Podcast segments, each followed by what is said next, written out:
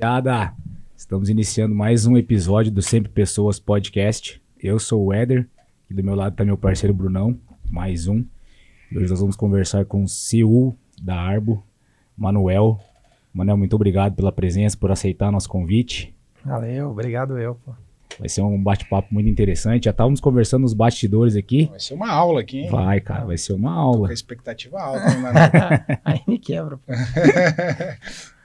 Tranquilo então, pessoal. É... Para quem tá, tá entrando aí, né, dá uma moral pra gente aí, se inscreve no canal. A gente também tem o canal de cortes, né? Então, para quem gosta de um papo mais dinâmico, é, não ficar aqui, às vezes, um, ficar uma hora, uma hora e meia aqui escutando a gente, tira a notificação aí, Éder, pelo amor de Deus. Não é o meu, cara. É sim. Sim. É que você tá com, você tá com fone. Ah, desculpa. E, e- então é isso, galera. E também tem nosso Instagram. Nosso Instagram tá com bastante novidade lá, né? Todo dia tem, tem conteúdo legal lá, então dá uma. é, segue a gente lá e dá essa moral, beleza? Então é isso aí, Maneco. Como que tá as coisas? Bastante coisa. Pode falar Maneco? Pode, pô. Mané, maneco, o que, o que quiser. Tá disponível. Em boca, meu nome é de vendedor, né? Mané, mané já chega simpático. Coloquei até, ó, tô com um filhinho novo, coloquei o nome dele de Chico. É. Já chega vendendo, né? Mas é Francisco. É Francisco. É legal, né? Quanto tempo tá? Tá com um ano e quatro para um ano e cinco. Começou já a correr, andar pra cima e Tá pra baixo? Andando e caindo. Ontem não se acidentou. Se extrapoliu inteiro lá. Mas essa idade Deus protege, né? É. O anjo dele tá forte. O Edão Ele tem três filhos. É. Três, eu tô grávido também, mais um. Mais Pô, um? Que Mais um. maravilha, cara. Que Faz, massa. um, faz uns, uma semana que eu tô sabendo. Você Eu pai, tenho, né? ó, eu tenho uma menininha que tem sete e eu tenho um menino que foi, tem cinco, cara, mais ou menos próximo aí. É. Vão ser, assim, quase gêmeos. Cara, porque assim... colado. O Chico vai bater, quando, ela, quando nascer o próximo filho, que eu não sei nem se é menina ou menino, Uhum, vai dar dois anos de diferença. né? É igual o meu, basicamente igual. Eles, cara, os dois são muito parceirinhos, cara. São assim, parecem irmãos gêmeos mesmo, assim, os dois. Eu acho muito bonito isso, a relação deles. É, coisa Aqui de já irmão, toma né? o podcast inteiro. Teu pai é o Abão, seu pai criança. né? Mas assim, para quem tá entrando aqui, né, o Manuel ele é CEO da Arbo, né? A Arbo é uma, uma empresa de tecnologia no ramo imobiliário, né? Para quem tá, tá entrando aqui, Maneco, e não, não entende muito o que, que a Arbo faz, né? é, passa um panorama, assim, mais ou Legal. menos, o que, que a Arbo faz, ou talvez os big numbers, assim, quantas cidades já tá atuando, quantas pessoas trabalham lá na Arbo, só pra galera Boa. ter uma, uma noção. A Arbo, bom, fundei a Arbo tem três anos e meio e já venho do mercado imobiliário tem mais de 12 anos, então eu tinha uma imobiliária tradicional, então bastante barriga no balcão para entender como funciona esse mercado. E depois de nove anos nessa, nessa companhia, a gente, a gente vendeu a companhia, eu e meus antigos sócios, e eu fui tocar uma, uma jornada eh, sozinho, até eu e minha esposa começamos do zero, só nós dois. E na época já começavam umas startups a pingar. E como eu tinha trabalhado no mercado imobiliário, já conhecia bastante do mercado imobiliário. Uhum. Só que a, a minha imobiliária já tinha ido muito bem por ter um pouquinho de tecnologia. É pouca coisa, porque geralmente os meus os pares, assim, os donos de imobiliário, são, é, na época eram pessoas um pouco mais velhas e, e aí comecei a me destacar, mais velhas às vezes de cabeça, não é nem de idade. Aí comecei a me destacar por fazer alguns algumas junçõezinhas de software, sei lá, na época a gente foi um dos primeiros clientes do RD, lá, lá atrás com o imobiliário. E aí quando a gente vendeu, eu falei, putz, eu vou... Entendi que o mercado ele era pouco digitalizado, já estavam começando a surgir grandes empresas de startup no Brasil e também no, no mercado de property tech, que é onde eu atuo, né, que é mercado imobiliário. Em Quinta Andar estava despontando e sempre fui vendedor e sonhador, né, e embora tenha muita vaca sagrada que fala, puta, não vai dar certo uma startup no interior, vai ser difícil mão de obra, capital, enfim. Mas eu acreditava sim que era, mais difícil, mas que a gente podia começar o business aqui e depois que escalasse um pouco a gente conseguiria uma moral dos paulistanos lá para botar grana no negócio. Então foi foi aí que a gente fundou a Arbo, entendendo a dor do mercado. A gente entende que o proprietário do imóvel, ele tem que ele quando deixa o imóvel numa imobiliária, começando pela dor, né? Antes de explicar a Arbo, vou explicar a dor. É, o dono do imóvel não tem numa imobiliária um diferencial tangível competitivo. O que quer dizer? Ele deixa numa imobiliária, deixa na outra, deixa na outra que vender, vendeu, mas ele não espera nada daquela é, que vai fazer alguma coisa tão diferente, porque nenhuma se diferenciando da outra. Uma fala que ela tem mais tempo de mercado, outra é mais tradicional, outra está localizada numa avenida, mas de fato ela não faz nada que dê liquidez para o proprietário do imóvel. A expectativa é vender ali, né? A expectativa é vender e o cara não tem aquele compromisso firmado em nenhuma uhum. tangivelmente. Né? Tem, uma, tem uma venda de serviços lastreado em algo intangível. Uhum. E o lead, que a gente vai chamar de lead aqui, a pessoa que ainda não é cliente, que não comprou um imóvel, ela vai visitar o site das imobiliárias ou o mercado imobiliário e ele tem uma experiência ruim. Sobretudo, não digo nem só digital no, no sites, assim, fotos. Não, mais do que isso. É quando ele chama no imóvel, gostou daquele imóvel, ele performou ali na página, quero saber mais desse imóvel, e ninguém liga para ele. Entendi. Porque geralmente o cara tá vendo à noite, a pessoa que tá procurando um imóvel para comprar, tá aqui trabalhando o dia inteiro, aí à noite ela vai ver um imóvel, à noite a imobiliária tá fechada. Então, olha que contrassenso. Um, um maior movimento da tua vida, você está comprando um imóvel, ele é o maior movimento, geralmente o, o teu imóvel vale mais do que o dinheiro que você tem na conta no, no banco e geralmente você paga, ou se você é locatário, você paga mais de aluguel do que de supermercado. Sim. Mas é, uma das decisões mais caras que você vai tomar uma, na tua vida é comprar um imóvel. Com certeza. E aí, o cara tá ali querendo comprar um imóvel, o proprietário querendo vender um imóvel e a imobiliária fechada, isso você vê que a maioria das buscas online você começa a metrificar melhor. Antigamente o dono da imobiliária só tocava o telefone, ele achava que era aquele horário que bombava, mas era o telefone que tinha que tocar. Uhum. Tocava à noite, ele não sabia. E, e aí a gente começa a ver no, nos ads da vida que a pessoa performa à noite, quer saber do mercado à noite, e a, e a imobiliária estava fechada. Então você prometia para o dono do imóvel que ia vender o imóvel, e aí você estava fechado quando o cliente queria comprar, então para o lead também era uma experiência ruim. Uhum. E quando você junta essas duas experiências ruins, do proprietário e do lead, da pessoa que quer comprar, é, a coisa vem fria, vem ruim para o corretor, logo a experiência do corretor também é ruim. Uhum. Né? É, toda analógica, tem que fazer plantão na imobiliária, aquela, aquela coisa toda ruim. E aí a gente, a gente começa a pensar que esse mercado, como outros, pode ter uma experiência focada na experiência de todos os usuários melhor. Como aconteceu no mercado bancário, uma disrupção com o Nubank, é, como aconteceu no mercado de, de, de táxi, 99 táxi, Uber. Uhum. E aí a gente vê assim, puto, que a gente tinha que investir esse mercado. Então, já tinha boas iniciativas B2C, ou seja, a, a, a, a startup com o mercado, que é o caso da, da Loft da Quinta Andar, mas a gente viu uma lacuna que, que é vencedora, na, no caso, né? Acho que a, a Quinta Andar e a Loft estão indo muito bem, e tão, são os, um dos maiores unicórnios do Brasil. Né? da América Latina, se vê, a, a terceira maior startup do, do, da América Latina é a Quinta Andar. Uhum. Né? É a segunda, maior, a segunda maior do Brasil, ficando atrás só do Nubank. E a, acho que a Loft vem logo em quinto andar, em, em quinto lugar. E, e aí a gente vê assim, puta, fora do Brasil, a grande lacuna de tecnologia de startup são as startups vestindo as imobiliárias, uhum. fazendo com que a, o mercado tradicional seja reintermediado de uma maneira satisfatória com a experiência do cliente via tecnologia. Então, o que a gente fez com a Arbo foi vestir imobiliárias ou incorporadoras com tecnologia e, sobretudo, uma metodologia de experiência do cliente. Uhum. Para que, aquele, que aquela Uma jornada mais... Mais light, em que o proprietário tivesse um diferencial de gamificação no imóvel dele e essa gamificação na, na, nas páginas de internet ficassem mais, uh, mais líquidas, que o lead tivesse mais informação, sabendo como funciona o bairro, é, com algoritmos do Google ali dizendo a quantos minutos passa um ônibus, o que, que, que escola tem perto. Então a gente consegue dar uma nutrida nesse lead. Se ele não gostou daquele imóvel, a gente vai fazer uma cadência ali de e-mails de imóveis semelhantes que, que ele gosta, ou de e-mail, ou de retargeting que vai, que vai, que o cliente não fique buscando imóvel de novo. E quando acontece o match, né, usar uma parte do Tinder, o match entre o imóvel e o lead, a gente dispara na hora no aplicativo do corretor.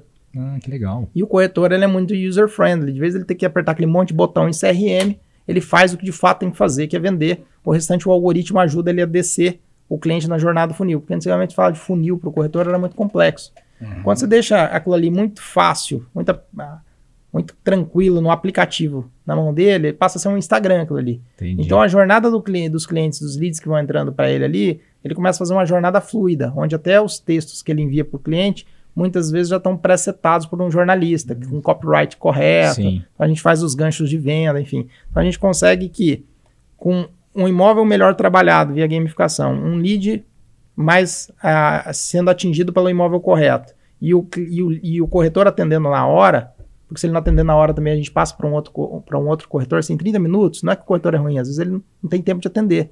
Mas nesse momento é o tempo do lead, é o tempo do proprietário de vender, a gente passa para o segundo corretor da é, fila. É que aquele emocional do cliente está mais aflorado também, é, né? Senão, pode... às vezes, o cara esfria também, né? Isso, você não pode deixar ele procurar na concorrência, né? Uhum. Então, aí a gente vai gamificando essa jornada também com o corretor, tem a gamificação do imóvel, tem a gamificação do corretor por meritocracia, porque às vezes ele está corretor, não é corretor de fato, isso uhum. estraga o mercado imobiliário.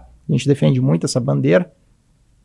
E aí a gente vai auxiliando ele nessa jornada, o bom corretor a fazer uma boa jornada e ele vender é, três vezes, quatro vezes mais do que ele venderia no mercado tradicional. E ele não precisa mais ir na imobiliária, o aplicativo dele, o celular dele é imobiliária, né? Então, essa foi a disrupção que a gente fez. Falando aí em big numbers, como você falou, hoje a gente passa de, de 300 cidades, né? São 480 imobiliárias que estão com a gente hoje, passam de 7 mil corretores. É, a gente vai anunciar um deal daqui duas semanas, aí, então ainda está em NDA. Mais mas, uma rodada? Mais uma rodada, e aí dentro dessa rodada rola um M&A junto. Uhum. M&A, para quem não conhece, é uma aquisição de empresas, uma uhum. junção e aquisição de empresas, com, uma, com, com outro player do mercado de tecnologia também, que tem 4.500 imobiliárias. Então a gente passa a ser um bicho de 5 mil imobiliárias, né? E hoje a gente está com, atualmente com 7 mil corretores na base, a gente passa a atender mais de 50 mil corretores na base. Então, falando um pouco Pô, de time. Foda, Nossa, que massa. Foda. Quantos é, anos já tá, mano? Três anos e meio. Três anos e meio. E a gente está com 235 pessoas no time. Uhum. É bem, bem, bem bem particionado o time, né? Uhum. A gente tem dentro da nossa jornada um time de marketing B2B. Isso é bem recente também, né, Manuel? Eu estava um pouco mais de per... meio de longe, meio de perto, olhando talvez o crescimento da equipe. E acho que nessa última rodada de vocês, que foi um bom é, na, na, equipe, na né? penúltima já deu uma porrada. É, na, o primeiro, a primeira rodada nossa foi uma rodada já boa, a gente levou em bootstrapping, né, para linguajar do mercado imobiliário, levar para o mercado de startup, bootstrapping a gente levou ela por um ano e meio, bootstrapping é você se levantar pela própria bota, então é vendendo e com o dinheiro das vendas é que você faz a empresa crescer. Se autofinanciar, né? Se autofinanciar. Depois dessa rodada de bootstrapping, a gente captou com um, um pool de anjos mais a Domo, uhum. num FIP que eles tinham lá. E a Domo é fundada, em, em geral, pelos, funda pelos fundadores do Buscapé. Uhum. Dá para fez... falar os valores ou não? Ah, na época dá. A gente fez a primeira rodada, o valuation era 20 milhões de reais. Nossa. Era uma, era uma rodada pequena, assim, pro, pro, pro tamanho que a gente já estava. Uhum. Aí, passado isso, passado dois anos de empresa, né? 20 milhões de reais de valuation da empresa, porque essas aí são públicos, tá no, né? Sim, sim. E depois de, de um ano, a gente fez uma rodada com a Cashme, que é a, o braço financeiro da Cirela. Aí já foi uma rodada de 88 milhões de reais. Aí foi que a gente já saiu, sei lá, na primeira rodada com a Domo lá, a gente, nós éramos em, tá, no Bootstrap em 15, foi para uns 40. Com a, com a Cashme ali, logo no começo desse ano, de 40, a gente foi para uns 80, 90. E esse deal que a gente vai anunciar aí, que saiu de 90, 100 pessoas para 200, é que financiou essa em julho agora. O uhum. deal fechou em julho, mas a gente anuncia agora. É que deu uma porrada da gente crescer, crescer absurdamente. A gente está no momento de earnout porque a gente sai de janeiro, fevereiro, fevereiro que a gente fechou com a Cashman para agora, o múltiplo da empresa cresceu bastante um ano. A gente saiu uhum. de uma uhum. rodada de 88 milhões, ainda é, foi para uma rodada bastante maior, mas bastante maior mesmo. E com M&A, a, a empresa, como você está trazendo uma nova empresa para o jogo, vira um bicho bastante grande. Então, é, esse, esses números aí a gente não anuncia ainda, mas a gente saiu de 100 pessoas para 235 em coisa de quatro meses. Nossa. Teve que dar essa esticada aí. E é bem legal, né? Um negócio de louco, né? E, e, e, e, isso, essas pessoas, é mais voltado à tecnologia mesmo? Ó, a gente tem um time de bastante gente de marketing, então a gente tem um time só de marketing B2B para trazer as novas imobiliárias.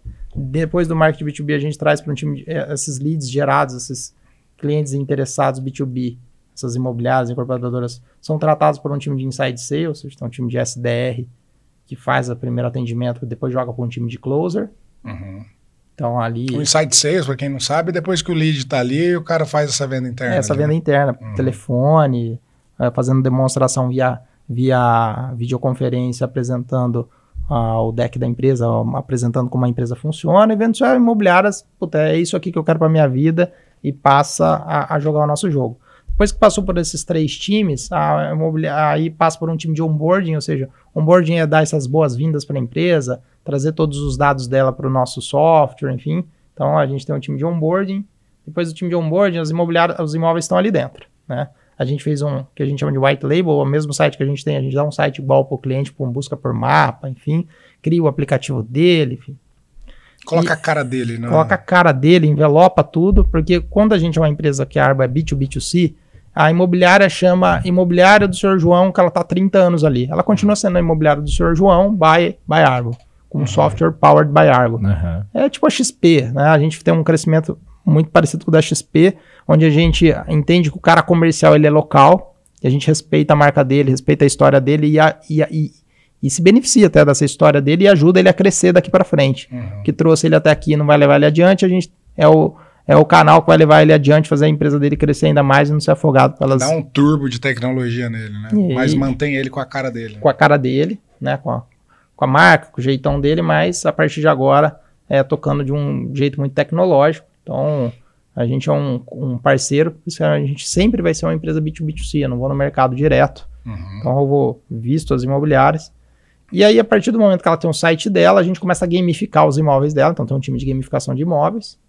A partir do momento que gamificou esses imóveis, eu tenho um time B2C, marketing B2C, que daí trabalha canais, portais, então esse é um time grande. Então, você vê que tem bastante espaço para pessoal Sim. de marketing, para uhum. pessoal de vendas. Uhum. Depois que esses leads começam a entrar, a gente tem o um time de CS, que a gente chama de Customer Success, cuidando tanto das imobiliárias como desses clientes.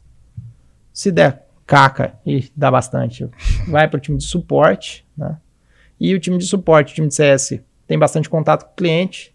Tem um time de CX também que começa a entender a temperatura do cliente, o que, que é bom para frente, o que, que aconteceu de ruim para trás que foge um pouco do dia a dia. O que, que, é o CX? CX é Customer Experience. Então, ah, você tem o, tá. o CS, uhum. que é o sucesso do cliente, o Customer Experience é qual a experiência que o cliente está tendo com, em contato conosco. Uhum. Então, esses times aí são times, de novo, comerciais, mas de um comercial que olha internamente para a saúde do cliente.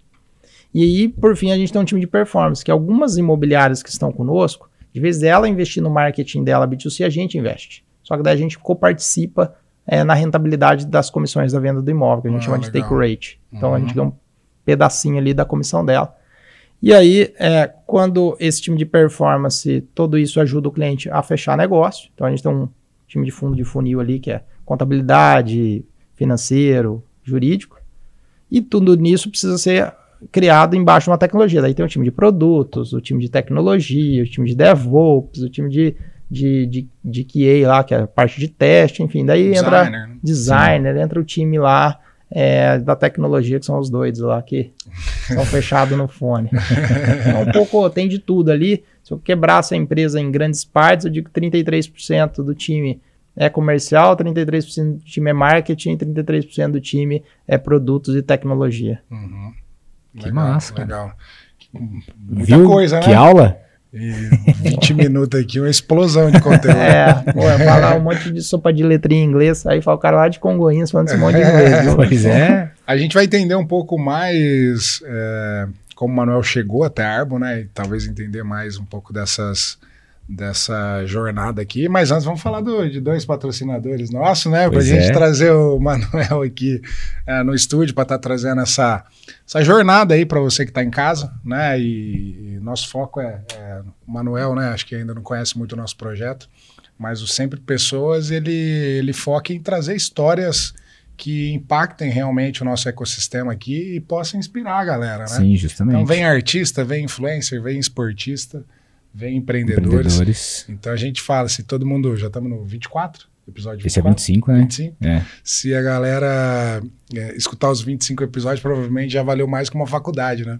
Porque já veio gente de tudo quanto é tipo aqui e, e as histórias são realmente. Sim, a gente aprende muito, né? Com não? certeza. Então vamos falar aqui bem rapidinho de dois apoiadores nossos, tá? Um deles é a corretora Benefícia.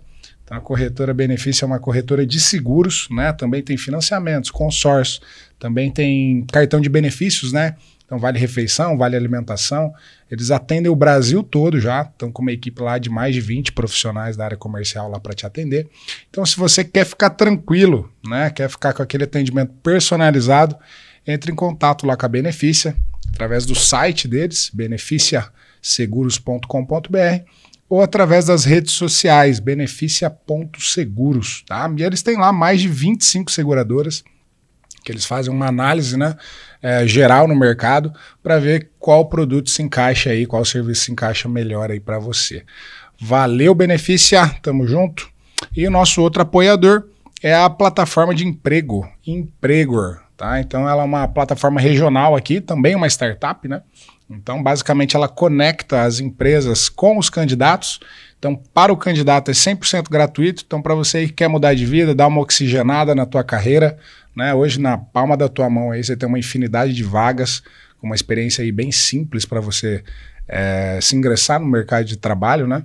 Então, dá uma entrada lá no www.empregor.com.br para você buscar o seu emprego. E para as empresas aí que tem uma nova forma né, de, de, de de se conectar com, com esses talentos novos aí do mercado, né? Se você está aí pensando em aumentar seu time ou até mesmo trocar alguém do time, né? Que às vezes faz parte.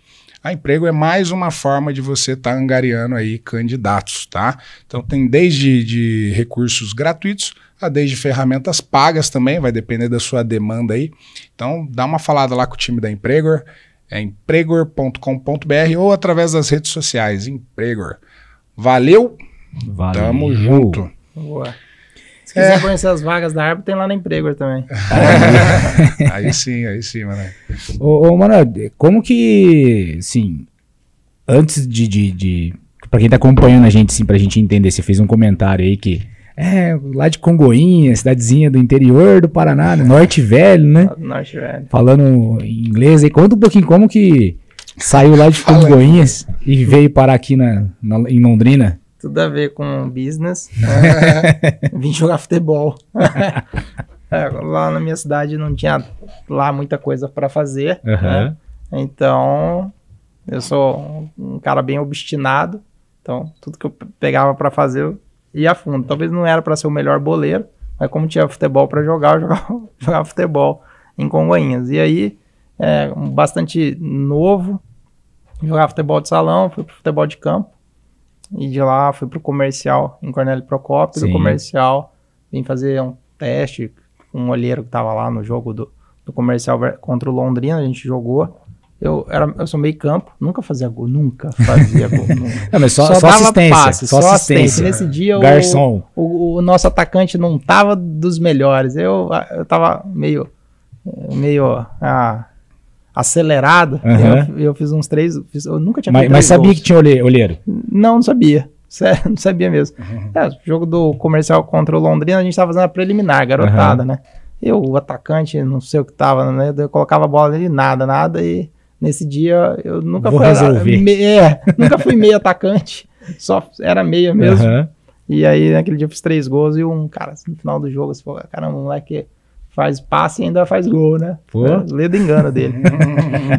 Mas ele me chamou para fazer é, um teste, um Ticão, era um olheiro bem famoso sim, aí da região. Sim, sim, famoso mesmo. E aí eu vim fazer teste no PSTC, esse é um teste, ficar uma semana aí, uhum. acabei que mudei de Congonhas para ficar no PSTC, é um clube formador de atletas aqui em Londrina e fiquei na cidade. Eu vinha para Londrina com os meus pais quando era pequeno, porque é uma uhum. cidade que suporta Congonhas é Londrina. Uhum. Me mediamente Cornélio Procópio, quando você precisa de um negócio passear, entretenimento, enfim. Na verdade, shopping, né? e, e, saúde, você vinha para Londrina. E aí a gente conhecia a cidade, mas não a fundo, né? Uhum. Daí, putz, fiquei. Depois fiquei jogando futebol aí dois anos. Dois depois, anos? Dois anos e pouquinho no PSTC. E aí não deu certo como jogador, né? Ah, vi que era mais cabeça no, no jogo do que do que propriamente talento. Uhum. E ali eu tinha um corpo muito franzino, mas joguei com bastante gente boa e era claro de que ali era o meu limite. Era meu limite. tá comentando os bastidores que aquela geração sul do PSTC era fraca, né? Não tinha nenhum jogador craque ali, né? Não, tinha. tinha o Rafa, né? Que tá no Grêmio hoje, passando no, no Bayern. Uhum. Fernandinho. Então somos todos 8-5. Uhum. O Fernandinho são, os, acho que os dois maiores expoentes, assim, né? Sim. né? O Fernandinho tá no uhum. Manchester City. Manchester City, ou duas Copas, né? E o... Esse Fernandinho? É. É, não tinha ligado? Porra, é. não. O Rafinha sabe quem que é também? Agora tá no Flamengo? Tá, Não, é, tá- tava tava no Flamengo, agora foi tá no pro Grêmio. Sei, sei. E tem outros que então, são jogadores de futebol também, que Aham. eram 8-6 ou era Aham. 8-4, porque o futebol sempre você tá 8-4, 8-5, 8-5, Isso. 8-6, né? Então tem outros jogadores, mas acho que os dois, no caso, os, são os Os que deram super certo, os outros deram, deram certo. E eu e o goleiro não viramos jogador de futebol. De 11, 9 não viraram jogador de futebol. Mas aí eu peguei, chegou um momento eu falava para meus pais, pô, não, não, não sou de. Acho que falei até num podcast né, esses dias e falei, pô, eu não sou nem de classe social rica, nem pobre. E, e meu pai e minha mãe conseguiram falar assim: ó, vou ficar aqui em Londrina, que minhas irmãs vieram fazer faculdade aqui. E, e eu fiquei. Tanto que daí que eu fui conhecer a cidade. Eu olhava aquele lago, falava, que trem doido esse aqui, um esse lago no meio da cidade. Me perdi ali pela aquela região, da, não tinha gleba bem formada ainda. Uhum. Me perdia naquelas É, a regiões da é Paranaguá. jovem. É, jovem.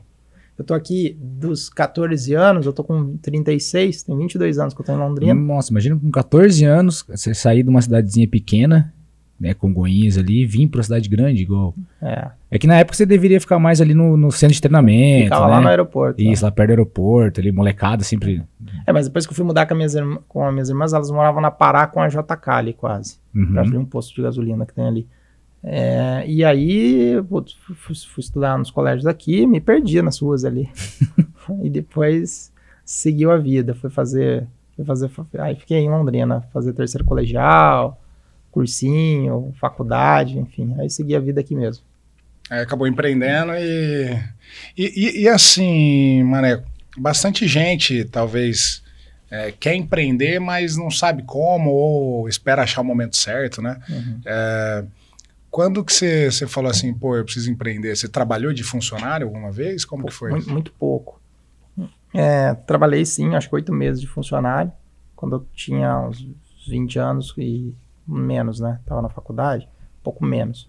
É, terminei, ó, no meio da faculdade, eu fiz aquelas. ah, eu fiz empresa júnior, essas coisas todas. Uhum, então, uhum. gra- graças a Deus, eu tive a oportunidade de fazer isso. E que mexeu bastante com a minha cabeça, essa parte de empreendedorismo. Mas quando eu entrei na faculdade, na, na administração, eu fiz administração na UEL. Geralmente você vai para quatro grandes vetores: ou você vai para produção, ou você vai para RH, ou você vai para finanças ou marketing. Você fez ADM. É, eu fiz ADM. Geralmente são esses quatro grandes vetores, né? Pelo menos na minha época era assim. E eu não me identificava de fato com nenhum daqueles. Eu tinha um raciocínio bom, pegava muito bem aquilo ali, mas eu sempre fui vendedor. Uhum. E, pô, tu- tu lembra que os professores perguntavam, ah, para que área você vai? Eu vou ser vendedor.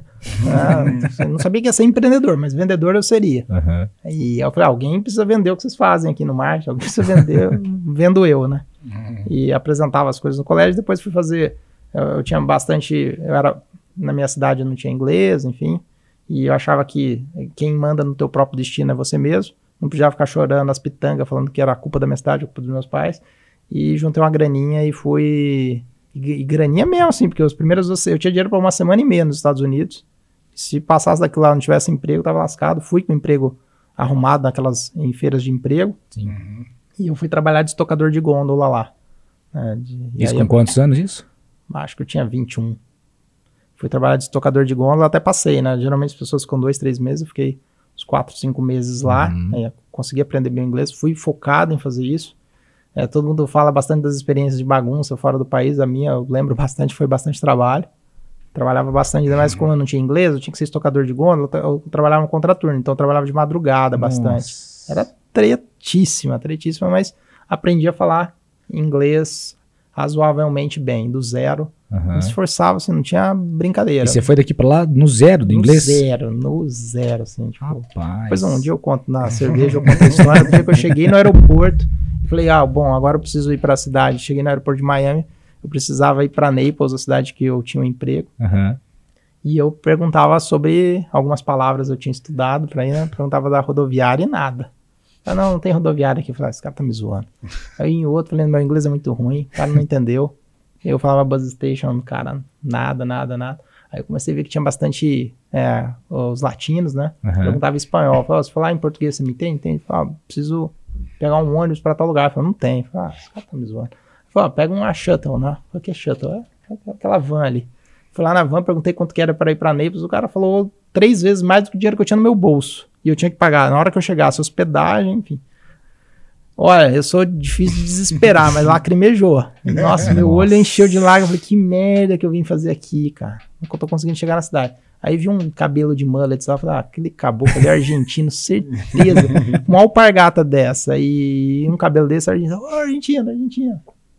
A gente chega zoando argentino, o cara salvou minha vida. Falei, ó, os caras que estão falando não tem rodoviária não, e aí? Cara, a quinta vez que eu venho trabalhar aqui nos Estados Unidos é assim mesmo, não tem. Você tem que ir para uma empresa e essa empresa te leva a determinado lugar que você quer. Falei, pra onde você tá indo? Ah, para Naples. Ele falou, ó, oh, tô indo para uma cidade de cima chamada Fort, Lauderdale. Então vem comigo. Falei, será que se a gente vai passar? me passar? Mas beleza, né? Falei, vamos na confiança, enfim. Cheguei já tava fudido, já? é, você tem que uma empresa chamada Cougar. Dessa Cougar você vai, falei, putz, hora que dentro do... Aí ele falou, vamos lá fora do aeroporto que uhum. a gente tem que pegar um circular. Hum. E foi indo para uns bairros estranhos, na cabeça que os Estados Unidos é só belezura, né? Uhum. Cheguei lá, puto, fui indo para uns bairros muito doido lá. Até que apareceu o Cougar lá, dei aquela relaxada e dali seguiu a vida. Beleza. Aí depois fui me virando, cada dia aprendendo uma palavrinha lá e depois que eu mudei para lá, virei estocador de gôndola. É, Mas quando eu voltei. Essa experiência Brasil... é boa, né, cara? Boa, Faz você dar uma, uma, uma, chacoalhada na realidade. É, né? você muda a cabeça, né? E o meu primeiro emprego, carteiro assinado, o único que eu tive, foi antes de ir para os Estados Unidos. Foi onde eu juntei grana para ir para os Estados Unidos. Eu trabalhei numa empresa de administração de bens. O que, que os caras faziam? Eles compravam imóvel residencial aqui em Londrina, em ruas ZC6, que são zonas comerciais, mas que estão muita casa ali. Uhum. Uma cidade que não, onde não era desenvolvida, assim. Isso há, sei lá, 15 anos, 16 anos atrás. E aí eu trabalhava nessa empresa, comecei, já não, já não comecei de estagiário, já comecei fixo, consegui dar uma boa conversa na hora ali da vender o vendedor, bem, já né? se vendeu. O vendedor. Bem. Eu falei, ah, cara, não tô procurando estágio, aquela converseira uhum. toda, não precisava de grana para ir para os Estados Unidos, aquela converseira toda, e aí eu consegui um trabalho em retrofit. Retrofit é você comprar casa, reformar a fachada, transformar um imóvel que era residencial em locação comercial, e depois você vende para alguém que quer renda. Uhum. E você dobra, chega a dobrar, na época chegava a dobrar a capital, ainda depois descontava o imposto de renda. Nossa. E aí, putz, juntei a grana, fui já com o mercado imobiliário. Londrina. Acontece muito isso, né? Muito. Espero que na Gleba ali tem mais, várias casas que viraram comercial. comercial né? E a gente fazia na época nem era na Gleba, porque a Gleba nem existia. Fazia uhum. na Mintas de Barro, João 23, enfim, algumas ruas que uhum. eu conheço bem o zoneamento, sabia bem como é que funcionava na prefeitura. Uhum. Então eu fazia isso, falava com os arquitetos, entendia a demanda, fazia um estudo para ver o que, que podia ser ali, enfim. E depois juntei a grana, saí desse emprego e fui para os Estados Unidos. E lá, a cidade de Naples era muito forte de mercado imobiliário. E aí sai de Londrina, tem um forte mercado imobiliário. Vou para lá. A hora que eu voltei, é, eu já comecei a enxergar que Londrina, as construtoras, que são as duas maiores de capital fechado do país, a, a Plainja e a Yoshi. Então você vê, putz, olha Londrina como, como nós somos fortes, né? Sim. Uhum. As outras construtoras que são maiores do que elas são de capital aberto, uhum. na bolsa. E, e aí você eu, eu, eu vi assim que a prestação de serviço era ruim. Não do jeito que eu vejo a Arbo hoje, com a experiência do cliente, mas você via assim. Ah, uma lança, começou a lançar a gleba, uma com piscina, a outra com piscina, uma com gourmet, gourmet, a outra com apartamento, com churrasqueira na sacada, e as coisas foram evoluindo, e o cliente começou a degladiar, se, se uma oferece isso, também quero. A outra a construtora oferece uma coisa, também quero, enfim.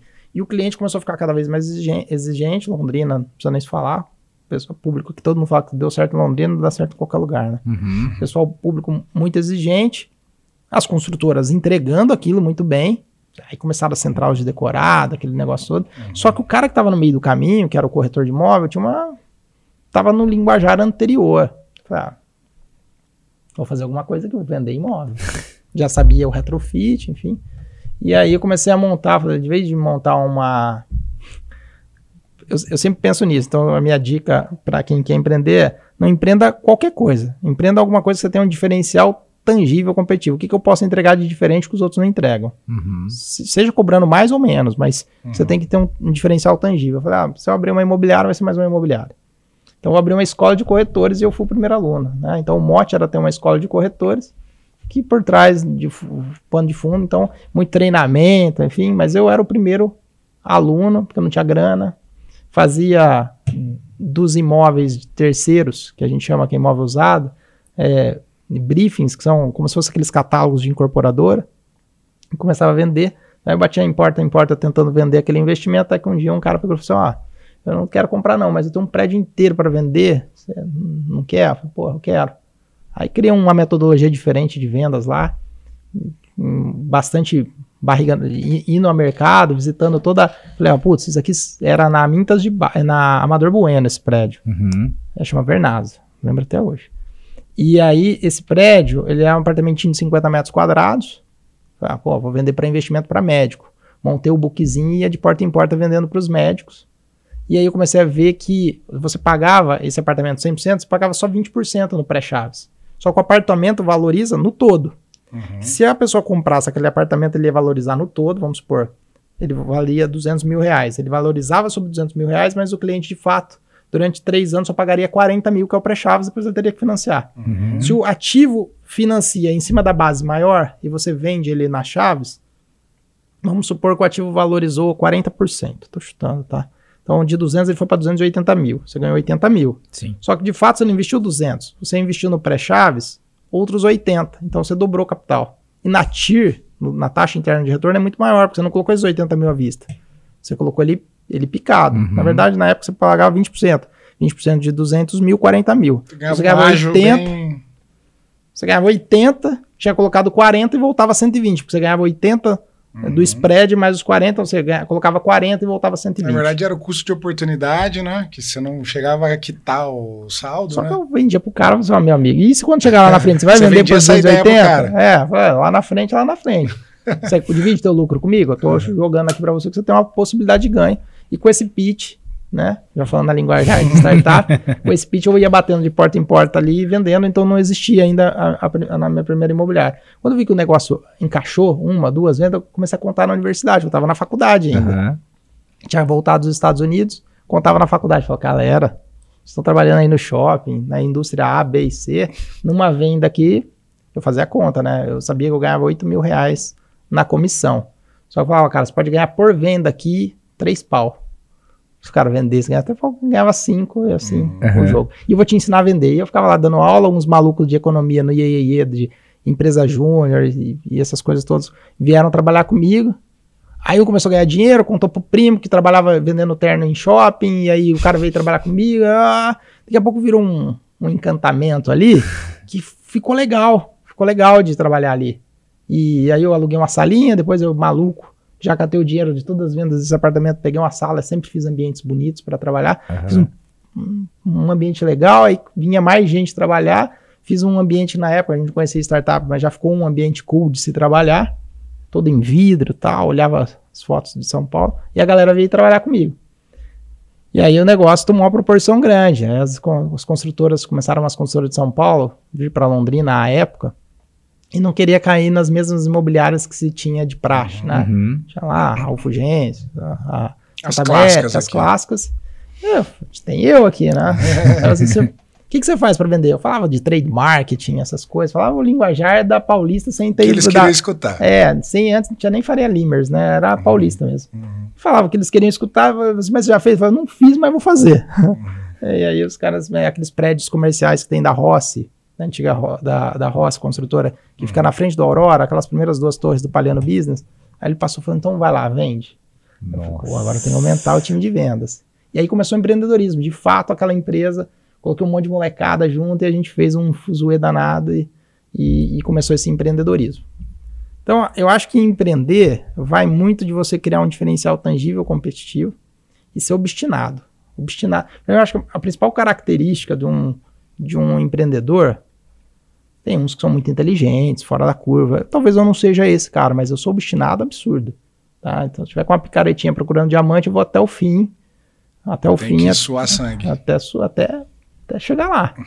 E então acho que essa obstinação me levou e um carisma de vendedor e às vezes vender o sonho para as outras pessoas me, me- me trouxe um empreendedorismo. Uhum. É claro que nesse primeiro momento, quando você não tem família para cuidar, fica um empreendedorismo mais é, fica um empreendedorismo mais solto, né? Você não Uhum. tem aquela responsabilidade de cuidar da família e empreender. Então fiz isso, aprendi no primeiro momento.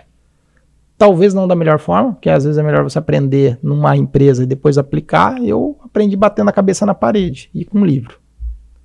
Usando muito livro. Acho que Uhum. livro ajuda você a não bater a cabeça na parede. E aí foi assim a minha primeira história de empreendedorismo. Então, 20 e poucos anos já empreendi a primeira empresa e deu super certo. né? Que massa, que, Que massa. legal, cara. É, eu tenho uma dúvida, assim, Manuel, até já é, estou passando por isso e, e- e preciso entender melhor, e acho que quem está em casa também, possivelmente um dia vai precisar.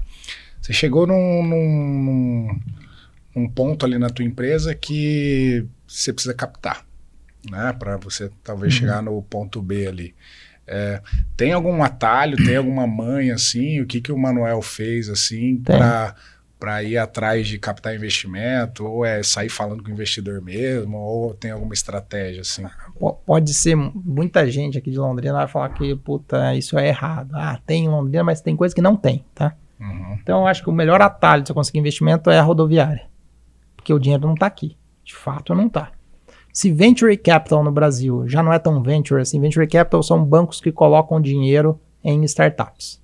Se no Brasil venture capital não é tão venture assim, ou seja, não é tão de risco, imagine em Londrina, que não tem um dinheiro excessivo para aplicar em projetos. Então, meu raciocínio lógico foi. Que primeiro- talvez um anjo, né? Um cara mais, mais pequenininho ali. é, né? vai pequenininho, mas bicho, vai, vai dar cagada. Porque o cara que é anjo, ele tem um. Ele vai comparar ao quê? Vai comparar investimento em, em CDB, CDI, se vai dar certo, vai ficar te apertando, porque esse não é o business dele. O Sim. business dele é onde ele lá ganhou o dinheiro dele. Uhum. Ele não vai nem te ajudar e ele só vai te trabalhar. Ele vai botar um dinheiro na tua empresa, vai ficar te cobrando por que, que aquilo ali não tá te dando resultado, ou não tá dando lucro. Eu escutei aqui, aqui falei, é, faz tempo isso. Falou, cara, em Londrina não tem anjo. Por- Anjo tá lá que 100 mil, 200 mil não é nada. O cara, o cara vai dar e vai te dar liberdade, né? Aqui o cara quer investimento e quer te pressionar de você ter aquele resultado. Não te dá uma autonomia, talvez. E não é que o, Londrina, o cara de Londrina não tem a grana, ele tem grana. É a cultura em cobrar resultado de uma empresa que não é para dar resultado, é para queimar caixa mesmo. E Sim. o, din- o resultado é em crescer mais, não é na última linha da, da DRE dar resultado, Dá lucro. dar lucro. Tem Porque crescimento. aí os caras falam assim, ah, então isso é empresa fake. Não, o cara não entende nada, né? Quem fala isso, né? Geralmente, ah, o pessoal é, é, vem de, de, de ramos da economia que dão lucro na hora, como pecuária, agricultura, é, indústria. Isso, isso é empresa de mentira, fica dando, fica dando prejuízo e, e vale milhões. Cara, então pouco entende, né? Porque a hora que você pega o dinheiro que você não teve o, o lucro, mas você teve prejuízo, mas cresceu em uma cidade, duas, três, quatro, cinco, o dia que você parar de querer crescer, você vira a chave e vira um, um baita de um, de um lucro. Então aí eu sempre devolvo pro pessoal que se é, a startup não desse dinheiro, não tem por que as três maiores companhias, as dez maiores companhias do mundo hoje, e inclusive em lucro, serem de tecnologia. Então, se antigamente é. esse pessoal falava que banco dava dinheiro e petróleo dava dinheiro, eu pergunto para eles quem tem um lucro do tamanho da Amazon, que começou por Uhum. 10 anos dando prejuízo e hoje é o maior lucro, acho que compra é, todo o resultado da agropecuária brasileira. É, até Então- anos atrás, na- no, no- no fluxo, não dava lucro ainda, Não, né? não dava. De tanto reinvestimento, né? de tanto reinvestimento. Então, Até É. o próprio Nubank, né? Eu, eu acho assim que se o investidor Já. topa risco, é, e aí sim, ser anjo de fato, ser venture capital de fato, entender dos instrumentos de investimento, né? Eu vou fazer um mútuo conversível, eu não vou, eu não vou emitir dívida, você não está me devendo, eu vou te fazer um mútuo conversível. E ele não vai te cobrar para resultado financeiro, mas ele vai te cobrar de te ajudar em fazer teu negócio crescer, enfim, aí sim é um anjo de fato. E, e aí acho que em Londrina começa a ter alguns anjos. Então, mas eu acredito que se ficar trabalhando no, no, num, num, num tamanho de mercado pequeno é difícil. Então, na minha cabeça, acho que o que deu certo, assim, eu vejo que acho que tem muitas startups que tão, vão voar aqui em Londrina, mas a gente começou pouco antes a, a ser precursor disso, né? De, falando como startup, né? Tem muita empresa de tecnologia grande aqui em Londrina. Uhum. Mas como startup, eu falava, putz, eu vou ter que ir pro jogo grande. Então eu deixava minha família aqui, trabalhava na árvore de segunda aqui. Na segunda noite eu pegava o ônibus para não ter que pagar hotel, ia dormindo no ônibus, acordava em São Paulo terça. Trabalhava captando o cliente, eu nunca deixava minha agenda vazia, senão, pô, eu já tô longe da minha família, gastando dinheiro, nos hotel mequetrefe. E ia para São Paulo para captar cliente, porque se não tiver cliente em São Paulo, você não é startup. Se vender só aqui na região, ninguém vai te dar um cheque. Uhum. Você não é confiável para um venture capital. Falar, ah, sou grande ali na minha região. Então, para o empreendedor que quer fazer startup, tô falando outros tipos de negócio. Cara, não adianta você ter só clientes locais, porque nenhum venture capital vai botar dinheiro no teu negócio. Então, Uhum. a hora que eu vi que minha base era boa em São Paulo, aí falei, pô, esse negócio tá chancelado. Sobretudo São Paulo, né? E aí eu tinha dois intuitos em Tem São a Paulo. validação do produto em São Paulo, conta muito. E captar em São Paulo. Então, e eu só voltava de quinta noite para casa, de quinta noite, chegava aqui sexta de manhã, trabalhava e passava o final de semana com a minha família, e com a minha esposa e tudo de novo. Fiz isso um ano e meio, Nossa. indo todo, eu dormia das sete noites da semana, dormia duas em ônibus. As costas agradecem, né? Uhum. E eu acho que então isso não tem segredo. É verdade. E fazia muito networking lá, né? Pô, batia no primeiro venture capital, não era do tamanho dele, pô, eu errei muito. Porque existem fases, né? As, seed, série A, série B, série C, e eu era um pré-seed na época, eu não era um seed. Só quando eu consegui alguma, cara, no seed, eu falei, cara, você pode me indicar então para um pré-seed? Uhum. O que, que- e o que, que eu fiz de errado? Que o mercado de startups ajuda muito, né? Sim. O que, que eu fiz de errado aqui que, que desagrega no meu business que o cara, você me falou não, e para um pré-seed ele pode falar assim, ó, faz isso, faz aquilo. Uhum. E no mesmo momento eu já ligava pro meu time aqui, galera, muda tudo, aquela, aquela loucura, a gente trabalhava até de madrugada, eu trabalhava até de madrugada em São Paulo, meu time trabalhava até de madrugada aqui, pau comendo, até que é, a gente foi sendo levado a sério, os números foram crescendo consistentemente, e aí os venture capitals lá falaram, opa, o cara aqui já tá com 20 mil imóveis em São Paulo, não tá pra brincadeira. né? Então, toma um chequinho aqui. e aí a nossa trilha A dica, começou. então, a dica número um, buscar em São Paulo e bater na porta da galera lá com um bom pitch. Eu não tô dizendo que aqui não seja possível, tô dizendo que aqui seja menos provável. Uhum. E se você captar aqui, não é só o dinheiro, é smart money, né? Sim. Você capta o dinheiro aqui, você de vez de receber uma ajuda sobre startup, e aqui não tem uma cultura de startup, você não vai aprender muita coisa com o investidor. Uhum. Então você vai só captar dinheiro. E pode ser que esse dinheiro te custe caro, porque você vai fazer um contrato, talvez, para o mundo que não é de startup, aí você vai fazer um contrato de dívida, você vai se lascar. E aí o, o cara vai A ficar cobrando diferença dinheiro. desse contrato de dívida do mútuo conversível é que você troca dinheiro por equity no mútuo conversível e o outro você tem que pagar esse cara no futuro. né, você pode, se você não der certo, ele tem a bel prazer, ou você pagar, você tem que pagar ele de volta, você tá tendo dívida na tua pessoa física, ou, e que recai sobre a física. Você e tá fazendo um der certo- financiamento, né? Não tá investindo. Não, é só bom pra ele, porque se der certo pra ele, ele pode converter em equity na tua empresa. Então, Uhum. Né, então acho que não, não quero Às dar- vezes no desespero deve ter muito empreendedor que acaba Pô. caindo nesse, né? E, e também acho que o, advogado deve estar me escutando aqui, ah, mas tem esse modo. eu não quero tô discutindo, não tô discutindo direito aqui, né? Sim, sim. Se, se bem que tô. Fala assim, ó, eu tô de, de vendedor, tô quase virando advogado, de tanto deal, de tanto que eu já ligo, ó, advogado samba aqui, É porque, pô, muitas, muitas horas de voo discutindo deal, né? É, com bastante empresas, firmas de advocacia grandes de São Paulo, né? Porque às vezes você não contrata pro teu lado, mas o outro lado tem, imagina. Quando a gente fechou, você fecha com Cirela, enfim, esse pessoal é, é os caras não usam advogados pequenos. E, e nesse próximo deal, nesse último deal que a gente está fazendo, vai sair ao mercado, é um, já é, envolve fundos internacionais, enfim, um negócio Grande. grande. E aí a dica que eu falo assim, ó, não, não tem milagre, não tem, não tem certo e não tem errado, mas eu acho que captar aqui é mais difícil. Uhum. E também acho que você ficar só em Londrina, você não está validando via startup. Eu tô falando do mercado startup, né? Startup tem que ser escalável e escalável você tem que você tem que Replicável, né? replicável em grandes mercados. E só ficar replicável aqui na região não quer dizer que o teu produto deu certo. Às vezes Legal. é networking, não produto bom. Legal. Faz bastante sentido, né? Aham. Que é o que acontece em muita empresa tradicional, né? Você pega o, sei lá, o- uma imobiliária, né? Às vezes o cara dá muito certo ali porque ele é um velho na cidade, é um cara já bem relacionado. Não que ele é o melhor corretor do mundo, né? Então acho que a startup tem, faz bastante sentido, assim, de é, conseguir se replicar sem usar o networking, né? Ah. Eu acho que é onde você está validado mesmo, né? Sim. Show de bola. Vamos falar de mais dois? Bora. Tá passando rápido, mano? Tá passando rápido. Rapaz. A gente tem um presente aqui pro Manuel também, né? A gente quer só, só conselho, né? Caraca! A gente tem o- cor, hein? O nosso moletom roxinho, Ah, né? cara, Corre demais, atrás, hein? Nubank. Corre atrás, Ah, Nubank. então a gente tem a- um patrocinador que é a Anchor, Anchor Design, perfumado o negócio, mano.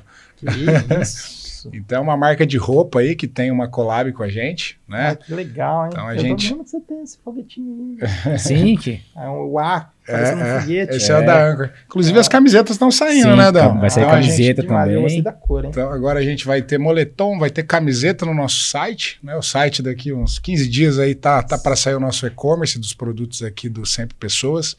Então a Anchor aí, a Anchor Design é uma, uma marca de roupa aí que está no Brasil todo, já está em mais de 150 multimarcas, né? Então ele tem desde a coleção verão e coleção inverno, mas agora a coleção verão já está no, no estoque, já prontinho para chegar numa multimarca, tá? Então para você aí, seja onde você estiver escutando, né? Eles atendem desde o Nordeste, aqui do Sul, Centro-Oeste, enfim, da onde você estiver, tiver uma multimarca e quer ter produtos Anchor aí na tua prateleira, acho que é uma boa dica, né, Dão? com Quem não certeza. tem Anchor aí na prateleira Tá tá, perdendo dinheiro. tá perdendo dinheiro. Então, é, se você quer né, ver o catálogo deles, tem uma, uma coleção ali espetacular. Né? Entra em contato através do site Anchor com K design.com.br ou através das redes sociais. Valeu, Anchor. Tamo junto. Quem quiser também o nosso moletom, né? A princípio, a gente está fazendo as, as vendas via Instagram, né? Por ainda não, não tá pronto o e-commerce. Então pode estar falando com a gente lá que o produto é, é bacana mesmo, tá? Então todo nosso convidado ganha um moletãozinho aí de, de presente, um mimo. Então, então tamo junto, Anchor. E o outro próximo patrocinador é a Made for It. Então, a Made for It também é uma empresa de tecnologia, né? Eles são, são ali de Apucarana, mas já atendem o Brasil todo. São especializados em provedores de internet. Então é um negócio bem mais específico, né? Inclusive estão numa feira. Você viu a Eu feira vi, que eles estão? São vi. expositores lá de uma da- das maiores feiras, Belo né? De, Horizonte. de, de essas empresas de, de- de internet do Brasil. Então, é, como eles são bem específicos, eles criaram, a Made for It criou a Made for Business. O que, que é a Made for Business, gente? É basicamente a sua terceirização completa do TI. Então, para as empresas tradicionais, que normalmente não tem, né? Hoje o empresário tradicional não tem experiência com tecnologia, com servidores, enfim, com roteadores, firewall, enfim, servidores é, a It faz essa terceirização esse monitoramento para você, tá? Então, tem vários serviços, né? Desde configuração e suporte de servidor, firewall, roteadores, switches, é, tem aqueles VPNs, né? Entre os sites, matriz, filial, usuários remotos, usuários home office, são especializados em servidores Linux e Windows. Também faz aquela configuração de rede Wi-Fi corporativa e de visitantes, enfim, toda essa terceirização da sua TI, deixa lá que a Made for It faz para você, beleza?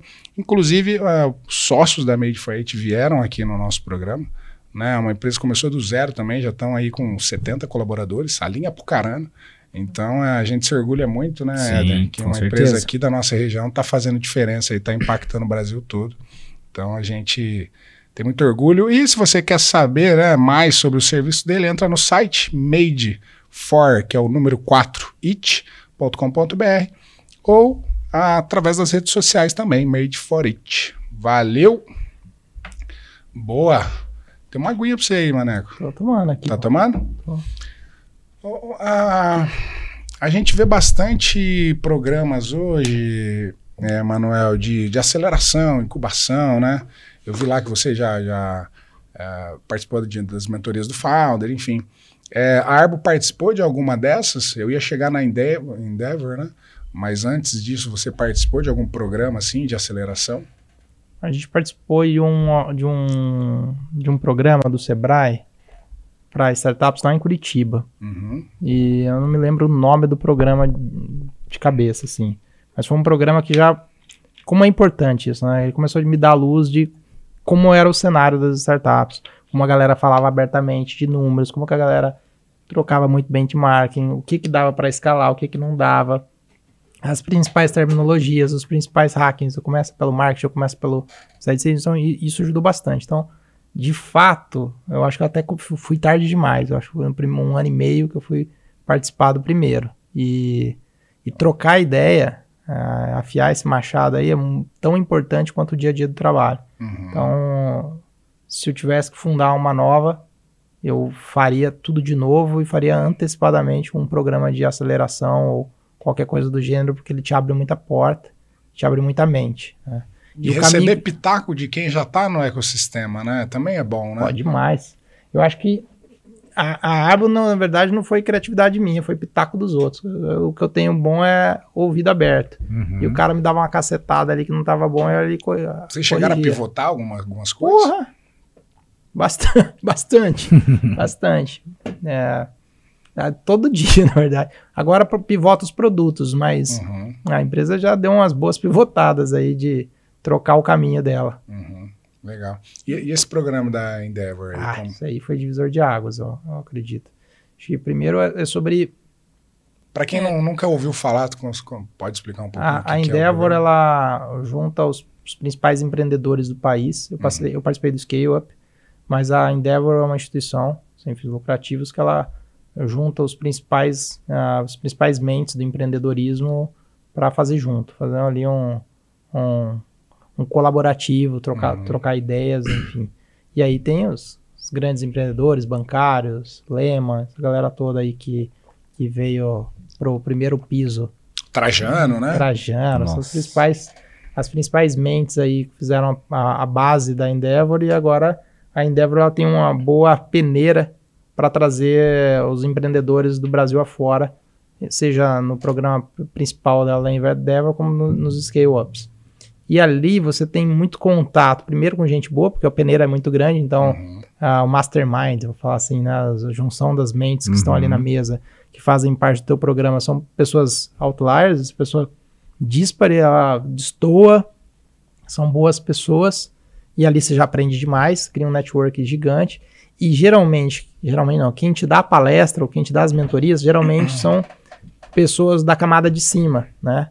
Ah, lá na Endeavor é muito chamado de máfia do bem. Né? Como que junta essa máfia do bem e, e a gente diz que os empreendedores, principalmente os scale-ups, são pessoas que estão subindo o Morro do Everest. Então, subir o Morro do Everest, você tem que trocar a tua mochila e o teu condicionamento físico toda hora para chegar no cume. Sim. E empreender e escalar no Brasil, tem, é, no mundo, tem menos empreendedores escaláveis no mundo do que pessoas que conseguiram chegar no cume do Everest. Logo, empreender hum. em escala é mais difícil do que subir no Everest. Nossa. Se a preparação para subir no Everest é tensa, imagina empreender numa startup.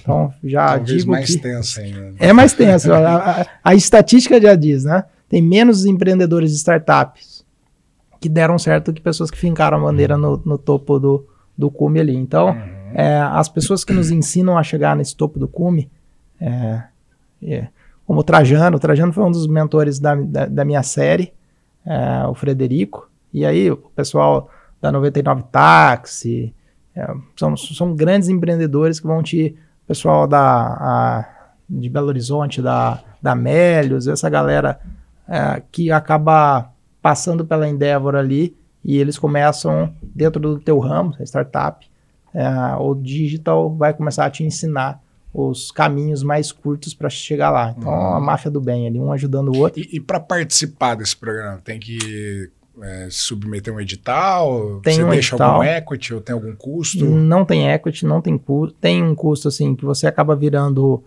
um empreendedor em Endeavor, então você acaba a, ah, fazendo doação. Uhum. Né? mas, uh, que, mas eu acho que... É um programa privado, né? É, é, um programa privado, mas eh, na, no meu caso, eles me acharam... No, tem o site para você submeter, mas eles me encontraram, pediram algumas informações, eu apresentei o deck para eles, enfim. Então foi num... Alguns endeavors são encontrados não é você que submete lá, uhum. né? Legal. Então, para mim foi divisor de águas, com certeza. A melhor, empresarialmente, a melhor tá coisa que aconteceu pra mim. Naquele, é, respirando aquele ar daquela galera é diferente. É. Né? Porque é clichê, ah, a média das cinco pessoas, blá, blá, blá. Não, mas você mas, chega meu, você tá naquele lugar, eu acho que te dá um banho de humildade, também, né? Por você, às vezes, não, eu sou pica aqui e tal. Você chega lá, você, puta que pariu, né? Eu, tô, eu sou um gatinho ainda, né? Então, acho que esse talvez seja uma das, dos pontos chaves, né? Para uhum. te dar um banho de humildade, falar, ó, oh, tô só no começo, com aquela, aquele, é, aquele sentimento de, de evolução, né? Mas escutar o que esses caras devem ter para falar, deve ainda mais dando pitaco pro teu negócio, deve é, ser. Eu, eu tem valor, né? Uma das coisas muito doidas lá que eu achava assim, até uma das coisas que eu levo pra companhia, pra Arba, é um dos valores é sonhar grande. Sonhar uhum. grande, sonhar pequeno, dá o mesmo trabalho. O Lehman levou isso muito forte para dentro da Endeavor, mas quando eu cheguei lá eu vi que eu não sonhava grande. Sonhar grande mesmo é falar assim, aquele cara que eu acho que eu vou comprar aquele cara. Isso é sonhar grande. Ah, uhum. O outro software lá tem, eu tenho 400 clientes B2B, o outro tem 4.500. Não, eu vou comprar aquele cara. Vou para cima, vou fundir, vou dar algum jeito. Uhum. A lá, a lá Lehman que a Ambev fundiu com a, a Bembev, pegou a, a Budweiser, que é um ícone do mercado americano. Então, esse sonho grande, você fala, assim, cara, eu tenho que aprender. E, e existe um mindset que você precisa aprender a sonhar grande. Sim. E eu acho que isso ali foi Pra mim, Isso um acho que é muito da nossa cultura. Eu vi um podcast esses dias que, por o nosso idioma ser muito nacional, né? É, a gente se limita às nossas ideias a, também à nossa nação. Porque você nunca pensa na sua ideia traduzida, né? Então, é, desde a nossa faculdade, nossa educação primária ali, a gente foca em soluções para o Brasil. Já lá fora, os caras já pensam em soluções globais, né? Já uma solução mais né, dissolvida. Então, você pega o lema, né? As empresas deles são né, globais. globais, né? Além de ter a empresa capital aberto, enfim. Mas eu acho que é difícil também é. a gente né, ter essa mente. A gente fica acomodada, né? né? É. O israelense fala que o brasileiro é o, o empreendedor mais acomodado do mundo.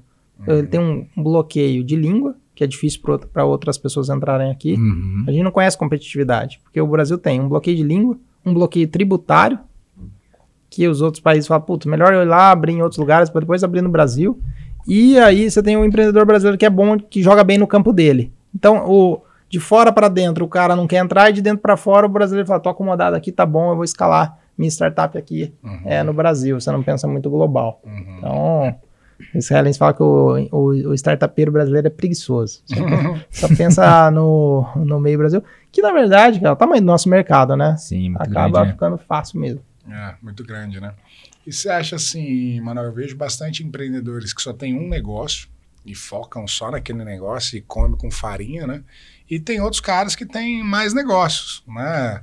É, é, empreende aqui, porque para você já deve ter pintado várias oportunidades, né? Ô, Manuel, eu tive essa ideia, o que, que você acha, tá? Não quer entrar comigo e tal que, que você pensa sobre isso, assim? Ou é muito pessoal isso para você? Eu, eu, acho que, não, eu vou compartilhar o que eu acho, né? Uhum. O que eu acho não, é, não vale para todo mundo. Eu só, do ponto de vista essencialista, foco.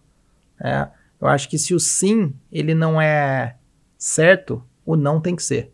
Se eu tenho certeza que aquilo ali é para mim, com certeza, o, o, o, o, sim não certo é um, um certo não. Uhum. Então, para mim, eu falo mais não do que sim. Eu acho que foco você desfocar. Já é difícil você criar um negócio, criar mais de um é desfocar demais. Aí você fica girando vários pratinhos e não faz nenhum crescer é, de fato muito bem. Tá? Uhum. Ah, sei lá, o, o, Elon Musk tem a Tesla, mas no começo ele começa com PayPal, um, um bicho grande para depois ele ser investidor é, de vários e ele também não vão comparar a seres humanos a um maluco daquele lá.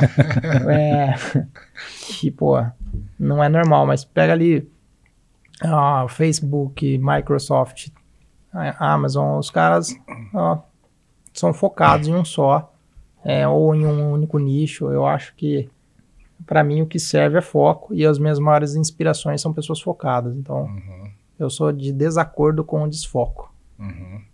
Mas tem gente que se vira bem ou que a motivação em fazer mais de uma coisa no dia a dia é deixar essa pessoa mais feliz. Uhum. Eu não dou conta de tocar arbo. Uhum. Imagina tocar mais alguma coisa. Então. Nossa. Quem seria a sua maior inspiração aí, né? Empreendedorismo. Empreendedorismo? Pô. Tira o lema aí, que nós já sabemos. É, é. acho que o lema é foda mesmo. Mas eu acho que o Benchmall tem uma história. Eu tenho. Olho minha história muito parecida com a dele, o tipo de família, os desafios psicológicos que tivemos ali, tá certo? Ele foi pro lado do tênis, esportista uhum. também, eu fui pro lado do futebol, mas mais popular, dele é, saiu de um grande centro que é o Rio de Janeiro, vim de cidade pequena, aí tem as, as suas grandes diferenças, mas eu tive o prazer de conhecê-lo pessoalmente numa, numa reunião fechada só ele de uma hora, foi uma das coisas que eu mais aprendi na minha vida. Com certeza trocaria aquela uma hora de conversa por, pela, pela faculdade que eu fiz, não desmerecendo a faculdade, Uhum. mas aquilo ali foi tão rico. Eu escutei coisas que certamente não escutaria de outro lugar. Uhum. Então, acho que o Guilherme, para mim, é um cara que Fora da curva. fora da curva. O Guilherme é foda. E parece que não tem Top, hein? teto, né, meu? O cara. Eu não sei o que que motiva isso. O que, que, que te motiva hoje, Manuel? Ah, conta pra pagar. Tô brincando, mas eu acho que eu, eu sou muito apaixonado em imóvel. Se eu não tivesse, se eu não fosse, se eu não fosse startupeiro no ramo imobiliário, não tivesse tido imobiliário, hoje eu acho que seria arquiteto, né? Uhum. Mas eu tenho uma paixão louca em imóvel, tem gente que adora carro e tal. Meu, meu, meu carro é tudo sujo, zoado, quebrado, eu sou péssimo motorista, então minha, minha paixão é, é imóvel, né? Então adoro design, saber dos arquitetos, enfim. Mas eu, pela paixão que eu tenho, eu imagino que o teu lar muda a tua vida. O teu lar muda a tua vida e eu acho que eu, meu, meu propósito é mudar isso para as pessoas. E a, a jornada do brasileiro é muito simples. Eu tô feliz, tenho uma dor, preciso mudar de casa, seja alugar ou comprar, ou alugar ou comprar. Tô super feliz. Aí você vai comprar, você tem uma bad de uma experiência que você fica puto da vida. Ah, o corretor é picareta, né? Você até chamou o corretor de picareta, mas não é porque é picareta, porque colocaram ele para fazer coisas que ele não deveria estar fazendo. Uhum. Coloca o cara para fazer coisas administrativas, sendo que o skill dele é comercial. Enfim. Não é culpa do cara, mas o cliente também não sabe, coloca a culpa no cara. Né? No cara ou na mulher. E aí, a jornada de experiência, a experiência lá embaixo. Depois que ele muda para o imóvel, ele volta a ficar feliz. Então, para mim, uma missão é fazer com que essa linha seja retilínea e que ele tenha satisfação desde o momento que ele deseja comprar, comprando e pós-compra. né? Então, e aí, quando eu montar o deal e anunciar isso, vão ver o porquê que a gente pensa dessa forma. Eu acho que você não pode parar a jornada de compra do cliente na compra. Você tem que continuar durante a vida dele ali dentro do imóvel. E aí é que pensar um pouco sonho grande, de pensar no lar e não pensar na transação do imóvel. É, teu LTV, né? É vida. E eu acho que esse é, o- é é o meu propósito de vida, é mu- mudar, mudar a maneira com que as pessoas moram, Cara, que legal. Porque realmente mesmo. Vivem, né? vivem. É, porque realmente mesmo, assim, a experiência de, de comprar uma casa, assim, é, assim, desgastante. É um negócio cansativo. Você passou por isso, né? Dom? Já, várias vezes. Então, assim, a eu... compra e a venda, né? É. Mas eu falo assim, é, é, é isso mesmo, essa experiência que você tá falando. Assim, de, de ser um negócio cansativo, um negócio... Às vezes você chega, ia procurar E é um... muito burocrático, né? É. Ah, caramba. Tá ainda um pouco também no Brasil. Depois que você vai comprar, você vê o tanto de taxa que tem, o tanto de não sei o que, de cartório, Cara do céu. depois Banco, imposto de não, sei, o que. Só um brasileiro consegue fazer startup para mercado imobiliário, porque é muito complexo. Demais. E aí, quanto mais você desonera o cliente desse estresse e pega para você, não que, esse, que o estresse some, porque você tem um país que é burocrático. Uhum. Você, na verdade, assume as rédeas dessa burocracia e faz para o cliente para que ele tenha uma navegação feliz. Uhum. Mas como que a gente deixa o cliente tranquilo? Pegando o estresse para gente. Então, a vida é doida lá dentro da árvore. Uma vida de bastante estresse, assim, de...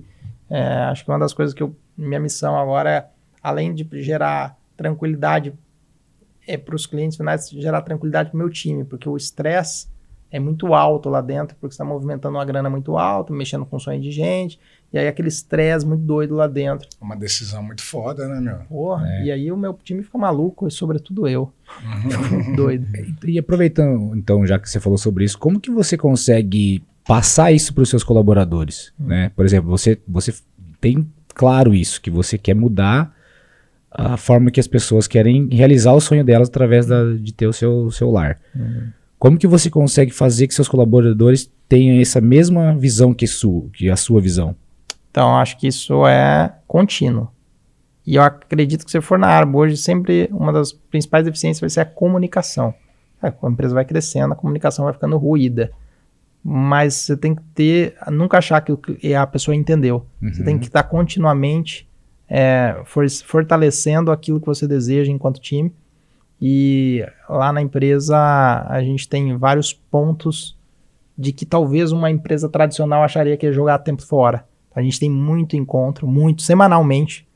tem aqueles encontros, tem as dailies, tem as, as, os fechamentos de tarde entre times, depois a gente tem reuniões entre squads, que são junções de times, depois a gente tem junção da equipe e sempre declarando a mesma coisa. E, e eu vejo que as pessoas, as empresas, na maioria das vezes, elas são é, regidas por resultado. Tá super certo, que, KPIs ou, ou as linhas de resultados da empresa, mas quando você começa a orientar, não é fácil isso. Você precisa estar com o KPI bem, bem azeitado para pular para os OKRs. Mas quando a gente começa a direcionar a empresa por objetivo, é falar assim, a gente, é como uma religião, falar, gente, a gente vai para esse caminho aqui. Esse é o nosso objetivo. Então, o OKRs é o Objective Key Results. Então, a gente, o nosso objetivo é ser a... Porque não, é, não sabe não é, o objetivo-chave. O objetivo-chave. Né? Não é visão, viu? Não confunde com visão. Não é visão. É um objetivo de 30, a gente revisita, nem tem mais planejamento estratégico nas empresas, de três em três meses. Qual é o objetivo desse trimestre? É dobrar a máquina de vendas. Então, se o nosso objetivo é dobrar a máquina de receitas, é, quais são os, os, os, as coisas-chave que a gente tem que fazer? Ah, para fazer isso a gente tem que treinar o time em tantos por cento. Tem que criar um produto novo. Tem que bababá. Cria cinco coisas. Quem fazer muita coisa também não dá. E aí, em cima desses objetivos, a gente começa a comunicar esses objetivos na empresa. Então é como se a gente tivesse um barco, e a gente falava, bom, não é qualquer vento que vai me levar para qualquer lugar. A gente precisa. O barco está aqui no litoral sul do Brasil, a gente precisa levar ele para Portugal. Como uhum. que a gente uhum. chega em Portugal? Não, é, não adianta chegar na África, tem que chegar em Portugal. E aí, para chegar em Portugal, a gente. Nosso objetivo desse trimestre é esse. Como que a gente faz para chegar lá de um modo mais eficiente? E a gente vai criando etapas tanto externas ao barco e internas ao barco, que faz com que a gente chegue eficientemente a esse objetivo. Então, é, é muito complexo falar de OKRs aqui, mas a, a, comunicação do time fica mais azeitada em cima de OKR, não em cima de metas para você atingir. As metas estão dentro das key results. Entendi. Mas a gente se comunica pelo objetivo e não pelo resultado. Uhum. Legal. Fica um negócio mais claro também, né? Mais limpo, né? Imagina você falar de quantos por cento, qual número você tem que atingir para 200 e poucas pessoas, não tem jeito, cara. Ineficiente. Uhum. Então acho que OKRs. E a cultura, eu acho, né, do time atual para os novos que estão vindo, né? Eu acho que tem muito isso de.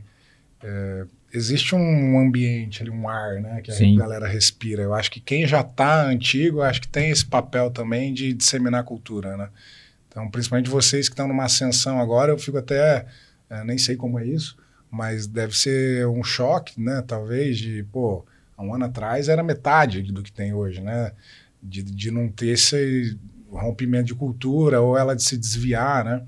Eu vi que acho que é na, na Amazon que tem um setor só de cultura, né? Que faz essa cultura estar tá sempre em, né, em constante equilíbrio ah, ali, faz... Isso você não pode esperar virar uma Amazon. A gente tem esse time de cultura hoje na empresa. Uhum. Né? Hoje a gente tem um time focado em cultura e os líderes têm que continuar disseminando a cultura. Né? Se uhum. ele é uhum. líder, a gente tem que vencer. Falando um pouco de cultura da empresa, que bate muito com as OKRs, a gente fala assim, puta, a gente precisa sonhar grande. Então a empresa inteira sonha grande, eu tenho que sonhar grande no meu setor. Ah, se eu vou trazer um palestrante para palestrar com o time, eu vou trazer o melhor palestrante do Brasil, vou fazer o melhor, melhor, é tudo megalomaníaco. Uhum. Sonhando grande, eu não adianta só sonhar. Então a gente tem que ser empreendedor em chegar lá. Então quando o segundo característica de cultura da empresa ser empreendedor, ou seja, isso está arraigado de uma coisa. Eu estou te dando o empowerment, estou te dando poder para fazer, porque você é um empreendedor. Então a gente fala no time, fala, bicho, faz do teu jeito, porque você é um, uma pessoa inteligente, por isso que você está aqui com a gente. Então a gente contrata muito bem. Faz sozinho. Ó. Se der ruim, a gente se junta para ajudar a corrigir. Mas se der bom, imagina 200 pessoas fazendo dar bom, porra, a empresa cresce muito mais rápido. Então, é, essa parte do empreendedorismo, de vamos sonhar grande e como que eu faço para chegar lá? diversas atitudes. Agora, não adianta eu sonhar grande, querer ser empreendedor criativo para chegar lá, mas eu não ser obstinado. Então a gente não descansa é, se o resultado não acontece. Então a gente tem um verbo lá dentro que a gente fala bastante que é o emputecimento. Lá a gente fica puto, o negócio não dá certo, a gente fica puto, meu, o negócio pega fogo. Você não pode deixar ficar confortável, né? É. Agora não adianta também sonhar grande, ser empreendedor, obstinado pra caramba e não fazer para ninguém, você tem que fazer pro cliente. Então, quem é o Senhor nosso lá? Primeiro é Deus. Uhum. Eu sou bastante bastante religioso pro lado Sim. de Deus, né? mas o Senhor, ele é o cliente. Então, se eu não fizer para o cliente, nada feito. Não adianta de ter toda essa disrupção, o caramba, quatro, se o cliente está reclamando, querendo dar churn e o produto é uma porcaria. Bom, e, e churn é um negócio que, meu, às vezes eu, é o que me tira o sono. Churn, pra quem não sabe, é você vendeu muito para cliente, o cliente quer sair, não quer mais ser seu cliente, é um churn, ele tá queimando, ele tá saindo fora, e para mim, putz, é- essa Tá é a palavra. né? Essa palavra hoje fica assim ó, na minha cabeça. Pá, pá, pá, pá. E tá me demitindo. Então eu não posso tomar demissão de cliente. Demissão de cliente é a pior coisa, porque daí ele vai falar para outro que não vai te contratar, enfim. Uhum. Não tenha churn no, no seu business. Se o cliente for comendo seu self-service, tem que fazer com que ele volte ali rotineiramente, senão, ele te dão, senão ele tá te dando churn. Show, show. E não adianta eu pegar e fazer sozinho. Porque, pô, imagina eu tô lá, sou egoísta, quero resolver o negócio sozinho. E pra, pra mim que veio de futebol, futebol você não faz o gol sozinho, você precisa de um time. E aí ali a gente fala que, por isso a gente se envolve muito em squads, em times, em Uhum. tribos, que é pra fazer o resultado dessas OKRs ser dividido em time, essas responsabilidades em time, cruzado, com skills diferentes. Então esses são os cinco grandes valores que a gente tem dentro da empresa. Show que de legal, bola. velho. Que aula, né? Putz, merda, rapaz É. do céu, eu ia falar um palavrão aqui. Ga- Puta merda, acho que eu ia É, falar a palavra. cara Você do falou céu, dois, bicho. pô. É, fiquei quieto, né? Você vê que a gente até ah, criou ali um emputecimento. Pois é, cara, Não, que show de demais. Vamos falar dos ótimos. Antes de você falar do E a gente patrocinador, pega a linha final aí. soltar o videozinho do estúdio. Opa! Ô, Flash! Sorta pra nós aí o vídeo estúdio.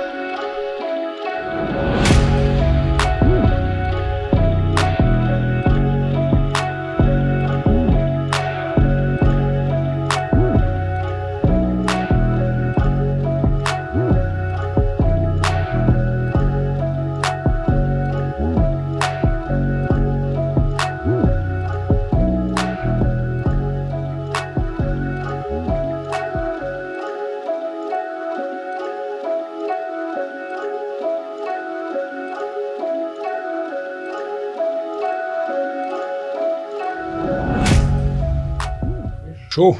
Então, Valeu, o- galera. O Esse estúdio podcast, é muito chique, hein, meu? Estúdio, o estúdio podcast aqui de Londrina, gente, fica em Londrina, né? Então, para você que tem uma empresa aí, tem, né? Ou quer criar o seu próprio podcast, é, sabe que tem uma estrutura aqui perto de você hoje que vai te atender. O Flash aqui, o Juninho, pessoal bem competente e bem atenciosos aí, né, Adão? Sim. Então, mandar um abraço aí pro pessoal do estúdio, tá?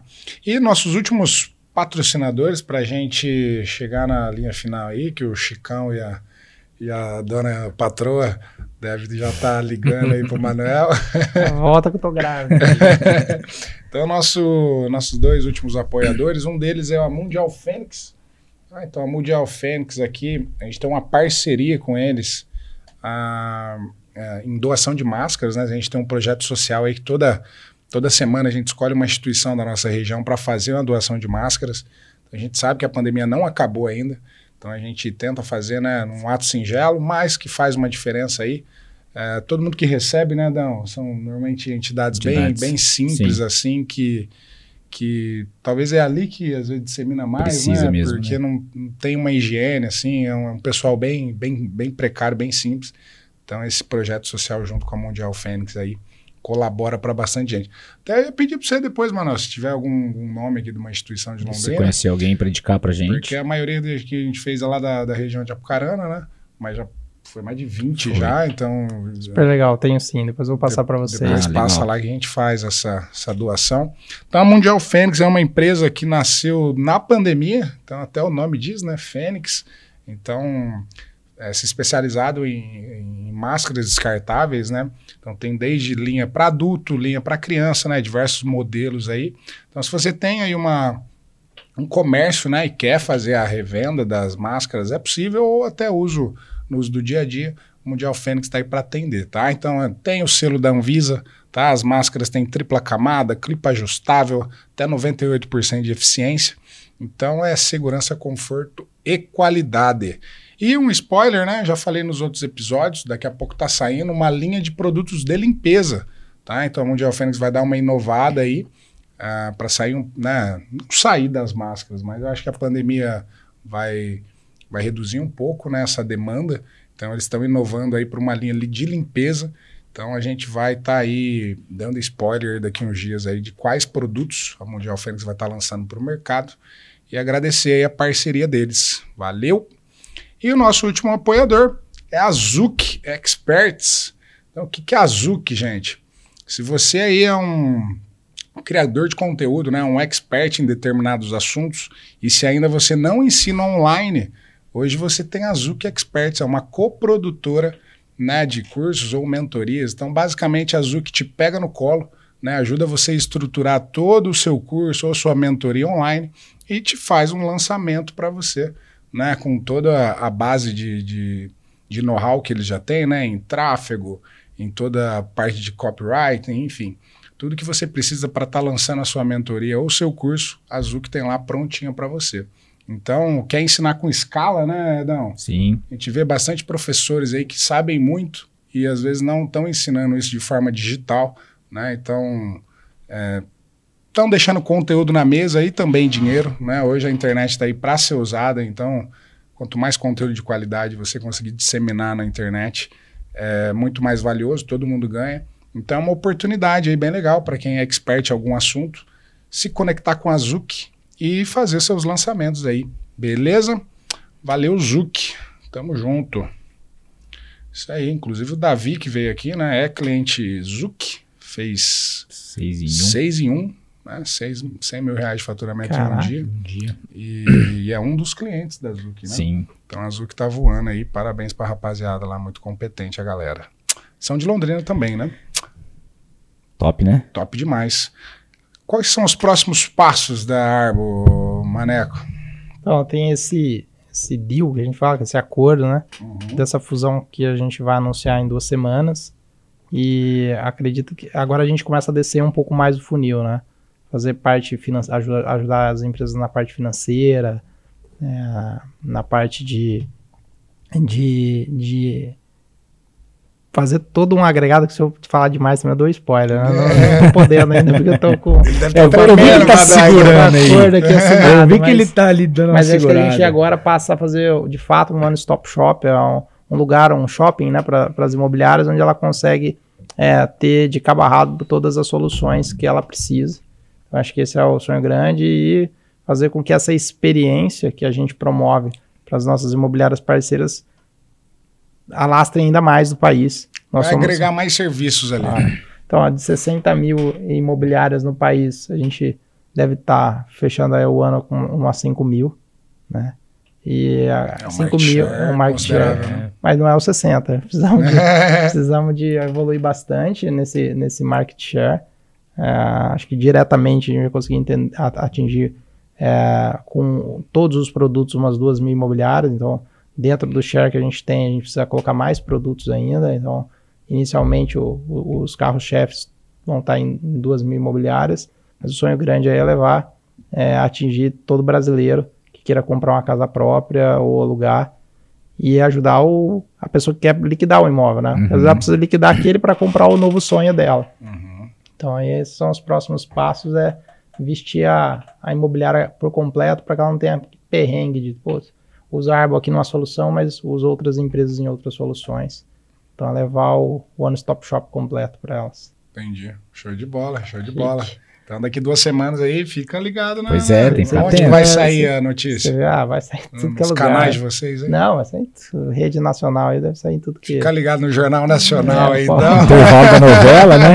Pode, Do pode esperar aí aí, que vai sair lugar, vai sair lugar grande. Intervalo do jogo lá na, na- quarta-feira. Brasil Journal, todos esses lugares aí vai sair. Não, Que show de legal. bola. Parabéns, né? Acho que é tudo fruto de de muito trabalho, né? Pô. E competência do time lá, né? Muito trabalho. Hoje na diretoria ali, é, como que vocês se dividem ali? Você é o CEO, tem o o CEO. CTO, hoje é o É Marlon. o Marlon. Ah, o Marlon é bem conhecido, né? O Marlon é meu sócio. Ele é bem conhecido no, no mundo tech aqui da. ah, acho que nem mais só em Londrina, mas o cara rodava o Brasil inteiro aí dando palestra na parte de tecnologia. Tem o Marlon, Facilitador, né? Startup Week. facilitador Brasil inteiro aí. Então, eu crio as coisas, o Marlon vai lá e faz o negócio acontecer. Eu, eu falo para ele que o que eu gosto de deixar o Marlon com a pulga atrás da orelha, eu vendo, tiro um contrato, falo, ó, agora já vendi, já tá com contrato, tem que Se vira. se vira e dá um jeito. Se você não dorme, imagina o Marlon. Hein, mano? Ah, eu, eu, eu não durmo porque eu vendi, depois eu não durmo, se eu não sei se ele vai entregar. a gente não dorme, mas, pô, acho que a gente tem um time excelente, várias pessoas que vieram de fora, também de Londrina, estão trabalhando com a gente aqui, trazendo esse know-how de startup, né? é, para dentro de casa. Eu acho que isso é um give back para a cidade, é, Uhum. é uma devolutiva que a gente faz para a cidade. Fala, Putz, tem muitos experts aqui, como, como eu estava falando de Zuc Expert, aí a gente traz bastante conhecimento Uhum. é, local, então as pessoas que estão trabalhando com a gente podem beber dessa fonte. né? Agora, a, a gente tem pessoas de marketing que vêm de grandes startups. o- o- uma das pessoas do nosso time, o Sérgio, veio da Madeira Madeira. Pô, Tem legal. cara que veio da Outro unicórnio, né? é Outro unicórnio Sim. veio, veio liderar o time de marketing, tem por- pessoas que a Sheila veio da que é a pessoa que é a CHRO, que, é- que cuida de pessoas, ah, veio da Sutran, é, até a Olinda. Ah, a que- Sheila tá lá com vocês? Tá. Pô, a Sheila é foda, hein? Tem a, a Olinda veio da da, da Trimble, Então, é são- hoje a diretoria é CEO, CTO, CFO, C- CFO, que, qual- que é, é a do parte financeira, financeiro. Olinda. Mas a gente tem ó, a do parte RH. tem RH, mas tem a parte de produtos. O Pedro, ele veio de Minas Gerais, chama Pedro Edu, cara, um Então, fenômeno. o Red é, é bem amplo. É, tem a parte de. Tem o Felipe Hitmer, ele também é da parte comercial, acho que passou por IBM, mora fora do país, para um lugar. Então, tem, tem bastante gente, eu acho que eu fico injusto, como tem 225 pessoas, fica meio injusto eu esquecer de alguém. Então, é. dá uma porrada. É. Mas agora veio para a parte de locação, a gente está contratando um monte de gente do setor de locação das empresas locais, mas a gente trouxe um, um- um rapaz da Quinta Andar, o Luan, é, para trabalhar com a gente, para tocar o time. Então a gente está tentando trazer boas pessoas de bons lugares para trazer conhecimento e a gente deixar esse conhecimento aqui dentro de casa também, dentro de Londrina, porque isso se perpetua, né? Ah, eu tenho, ah, eu trago uma pessoa que vem de um unicórnio, vem de uma grande empresa, que passa esse conhecimento para o time, esse conhecimento agora fica aqui em Londrina, que vai trabalhar depois em outro lugar e, enfim, vai passar esse conhecimento. Eu acho que essa é a nossa parte de dar de volta para a sociedade aquilo que é o nosso esforço. Uhum. Então, pô, acho que a gente faz um grande esforço de trazer pessoas de fora da cidade para trabalhar com a gente. E agora com essa parte online, pô, tá lotado. Tem gente do Brasil inteiro já trabalhando na Arbo. E Legal. esses conhecimentos vão se, vão se difundindo junto com o pessoal do nosso time. Que legal, cara. E, e aquela frase, né? O maior capital da empresa é o intelectual, né? Sim. Sim. E uma frase que eu achei bem legal é assim: sua empresa vai embora todo dia pelo elevador e no outro dia volta pelo elevador, que são as pessoas. Né? Porque se não tiver essa galera, não, Não, tem startup, não tem empresa. Lá Né? a gente tem uma frase muito chucrona que a gente fala que gente boa com gente boa faz coisa boa. Pronto. Não tem. Não, cara, por isso que fala do negócio de pivotar, né? Pô, se o negócio tiver uma porcaria, mas gente boa tá ali, o negócio vai, vai mudar, vai, Vai um acontecer é, e, e, e vai dar um jeito. Então, pô, é, depois a gente podia fazer um. Vou convidar o pessoal a entrar no site da Árvore para. Tem muita vaga boa, com Uhum. bastante especialidades diferentes lá, PM, GPM, um monte de, de vaga louca lá. E também para conhecer o nosso time. Acho que quiserem lá conhecer a água, pode ir. Rua Agora tá Lima, em endereço novo, né? Tá, na Rua Lima 302. Vou lá tomar um café. Vai lá. Opa. Lá, tá uns cafés igual de hotel, assim, desse tamanho. Você pega uma canecona e vai servir, porque lá é de balde que faz café. E conhecer o time. Vou, vou, foi, fui até injusto aqui, não falei o nome de todo mundo que são os heads, mas tem vários heads lá na empresa que tem conhecimento em diversas áreas. E, ah, sou universitário, quero conhecer mais desse mundo, sou empreendedor, quero tirar dúvida de produto, quero tirar dúvida de tecnologia, é, máquina de vendas, pô, a gente não sabe tudo, mas o que a gente bateu de cabeça até agora, a empresa fica disponível para a sociedade para que empreendedores ou pessoas que queiram saber mais vão até lá. A gente vai ter o maior prazer em, em bater papo, mostrar. Lá tá aberto para todo mundo. Show, show. Que legal. Pra gente finalizar aqui, mano, a gente sempre fala com os empreendedores, né? Sim. É, a gente tem muitos jovens que, que acompanham o canal aqui, né? O, o Eder, inclusive, é professor de, Sim. de- Tem desde, às vezes, aqui no, no YouTube, aqui, criancinha, professor Éder, titio Éder, né? É, titia. então, é, eu acho que com a internet agora, essa fome de talvez a pessoa empreender é, é maior do que antes, né? Que você era preparado para ser um bom colaborador, né? É, que dica que você pode dar assim para essa galera que, que quer empreender assim hoje? Né? Todo empreendedor a gente faz essa pergunta final. É, é bem clichêzona, mas eu acho que cada um tem uma, uma, uma visão, né? Que dica que você pode dar assim no mundo atual hoje para o cara que quer mudar de vida, quer empreender, né? Quer resolver alguma uma dor aí? Acho que tem um conceito que as pessoas se perdem muito, fica muito no preciosismo. Mas o conceito de MVP, de mínimo produto viável, é alguma coisa que eu gosto bastante e eu nunca deixo de fazer. Se o meu produto já está bom, eu vou lá e crio outro, que é uma nova linha de receita, enfim. Então, você perguntou, ah, se eu teria vários negócios? Eu tenho vários negócios que são várias linhas de receita dentro do meu negócio, uhum. eu continuo empreendendo lá dentro. Mas esse negócio de primeiro eu vou prototipar, depois eu vou fazer o negócio, depois eu vou vender. Não, primeiro eu vendo, vejo se alguém quer, e se depois eu entregar tiver ruim, o cliente vai criticar, e eu prefiro moldar o meu produto através da boca do cliente do que através do que eu penso. Uhum. O que eu penso é imposto ao mercado, e o que é imposto ao mercado não, não vai para frente. Então, eu primeiro vendo, e eu acho que essa é uma dica que eu daria para todo mundo. Se você tem uma ideia de negócios, tenta vender primeiro, nem que não seja teu, você vai lá e compra de um e vende para outro, dá uma, dá uma maquiada do teu jeito e deixa o cliente dizendo para você, então por isso ter um bom ouvido e que que não tá bom ou que tá ruim, então você tem que sempre estar tá vendendo e medindo, vendendo e medindo, vendendo e medindo para você ir corrigindo o teu produto. Então, antes feito do que perfeito. Isso, mas todo mundo fala isso, mas ninguém pratica. Nossa, eu fui no em algumas sessões lá do Founder, eu vi a galera falando assim: "Ah, vou lançar, sei lá, um comunicador de Uber, um negocinho que você veste no banco". E eu falei: "Pô, mas por que, que você não fez ainda? Não pediu para uma costureira, foi lá, printou algumas coisas e testou para ver se monetiza ou não". Então a galera sonha demais, faz um negócio que vai para lua e volta, mas na hora de botar na prática tem muita dificuldade. Então, uhum. acho que é o primeiro Primeiro conceito. Toda vez que você é empreendedor, você é um vendedor. Então, se você é tímido, deixa de ser. Você vai precisar vender. Né? Você precisa vender sonhos. E não dá, não dá para um empreendedor delegar a parte de, de vender. Que ele não venda para o mercado, mas ele vende internamente sonho para os colaboradores. Tem que estar tá puxando o carro, porque se você não consegue vender tua companhia, o teu vendedor também não vai, não vai conseguir vender tua companhia e teus produtos.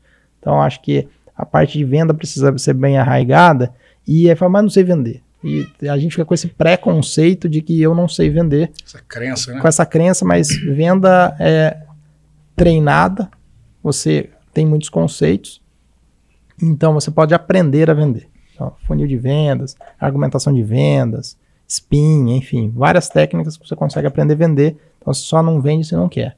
Uhum. A terceira dica é que você nunca vai ter acesso a. a você fala, putz, eu estou num lugar onde eu não tenho acesso às grandes mentes, mas as grandes mentes escreverão livros, então é, antes você aprender com o livro do que batendo a cabeça na parede, e a maioria dos empreendedores são avesso a livro. Uhum. Lê bastante, é melhor do que ficar, às vezes, scrollando o feed do, do Instagram. Então, pega a bunda, senta na cadeira ou na, no sofá e lê um pouco. E eu sempre tenho um conceito de ler e aplicar na empresa no dia seguinte, ou aplicar na minha vida no dia seguinte, porque senão aquilo é só um dado, não é um aprendizado. Né? E por fim, por último, se despir do ego. Eu acho que ego ferra o cara. A hora que ele começa a dar certo, aí ele tem um ego grande que ele é o fodão e aí ele se ferra. Então, eu acho que em toda grande, é, em todo bate-papo, você tem que ter mais ouvido do que boca. E ali é a tua hora de aprender e não de você querer ensinar. Né? Quem escuta mais, aprende mais, aplica mais, né? E eu vejo que a gente quer comer sardinha e arrotar caviar, falar que você tá fudido, fodão, e aí você não chega em lugar nenhum. Uhum. Então, eu me policio porque eu me preocupo de que quando começa a vir o sucesso, eu não quero me, me, me boicotar. Mas esse sucesso não é meu, é do time, é de todo mundo, e que eu sou um eterno aprendiz aqui, porque do dia que eu colocar ego em cima da mesa, eu vou me lascar. Então, acho que esses quatro grandes dicas. Uma, MVP. A, a, do, a, a segunda, seja um vendedor. A terceira, livro te ensina mais do que outras perdas de tempo. E quarto, se despida do ego. Acho que essas são quatro boas dicas. Show, show.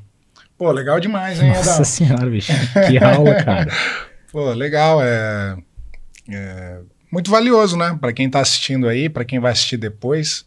É, é, vai ficar disponível tanto no YouTube como nas plataformas de streaming só de áudio, né? Spotify, da Apple, enfim, os podcasts aí. Então, agradecer, Pô. mano, agradecer demais aí a presença, ter partilhado, né, a tua jornada. Eu acho que é de muito valor aqui, né? Eu e o Éder também, a gente um dos, do, dos motivos da gente fazer esse projeto era também aprender, né? Sim. Porque cada a gente que está fazendo três, três lives, né? Sim. Três, três episódios por semana. Então, às vezes, em vez de a gente estar lá à noite, né? Às vezes não fazendo nada, estamos aqui conversando com gente que faz acontecer, né? Seja cada um no seu nicho. Então, sem pensar em dinheiro, sem nada, já é um muito aprendizado para gente. Então, para quem está em casa, eu acho que também é. Eu acho que quem partilha acaba é, tendo alguma coisa em troca, né? Não, é, to- é total, natural, né? É total. natural, né? É, é, Isso que vocês fazem é, primeiro, o que vocês estão fazendo para a sociedade, é, a, a recompensa ela vem do próprio universo, assim, de, Uhum. de devolver, Deus devolve o que vocês estão dando. Eu acredito E o plantio é, não é obrigatório. Vocês podiam estar em outro lugar, mas a colheita Sim. ela é obrigatória, vocês vão colher isso. Parabéns pelo projeto. Eu acho que fazer algo para que as pessoas se engrandeçam é um tamanho presente do que vocês dão para as pessoas. E parabéns pelo que vocês estão fazendo. Sensacional o canal, fiquei admiradíssimo. Que legal. E daqui para frente eu vou querer acompanhar cada um, porque eu gosto de ouvir história de pessoas Que também. bom. Show de E bola, ouvir isso obrigado. vindo dele ainda até mesmo, assim, É. mais satisfatório ouvir, né? É, o Manuel é uma referência aí para nós, né? Ah, é e isso. agradecer demais e vida que segue, né? Vamos aí, quem sabe um episódio 2 aí daqui, né? Uau. Na hora que abrir capital na bolsa, né? Vamos ver se ele vai lembrar de nós. É. Espero, espero. Pessoas vocês têm vontade, viu? Não, mas show de bola. Agradecer para quem ficou aí até agora, né? Se inscreve no nosso canal, dá essa moral. Como que a galera acha lá o Manuel, a Arbo, os canais da Arbo? Na Arbo a- é arroba Arbo Imóveis no, no Instagram e o site da empresa é www.arboimóveis.com.br. Ali você vai cair no marketplace já de encontrar imóveis, mas ali tem para empresas, você vai Uhum. encontrar quais os produtos a gente tem, tá tudo bem descrito. Tem as vagas ali dentro também de quais as vagas a gente está buscando no mercado. Vai ter uma aceleração do, do próximo mês em diante. Geralmente a gente contrata, sei lá, 15 pessoas, 20 pessoas por mês. Que a partir do próximo mês a gente está contratando 30, 40 pessoas mês por um período. Sim. E bastante oportunidade para vagas que a princípio você fala, pô, será que eu vou ter que mudar de Londrina? Ou para conseguir essa determinada vaga, ou pessoas que acabaram de se formar, ou tá, vagas muito específicas na área de produtos, tecnologia, Uhum. DevOps, dados, inteligência de dados, inside sales, enfim. A gente tem muita oportunidade lá que você consegue encontrar no site da Arbo. E o meu, o meu não tem muita, muita coisa, é muita minha vida pessoal lá, mas é, puta, eu nem sei como tá, mas vocês vão achar a Arbo, uma hora vocês me acham lá no Instagram junto com o da É, a gente marcou Sim, marcamos você nossas publicações Isso. lá e E E nem como é durante, que tá. e durante a semana também, né, Brunão? Pra quem tá em casa aí, às vezes não tem muita paciência de acompanhar uma hora e meia de, de bate-papo, né? A gente vai fazer os cortes. E aí a gente vai soltando durante a semana os cortes do que melhor que rolou aqui nesse bate-papo. Uhum, E a gente vai divulgando também seu Instagram, Instagram da, Ro- da, da Arbo, sites, né? sim. O pessoal tem um pouco mais de acesso também a todo esse conteúdo É, aí. depois a gente pulveriza esse, esse, esse conteúdo em mais plataformas, né? Muito Isso. bom, parabéns, gente. É isso aí, gente. Obrigado para quem ficou até agora. Porque, Adão, Porque no final, são sempre pessoas. aí valeu. Valeu.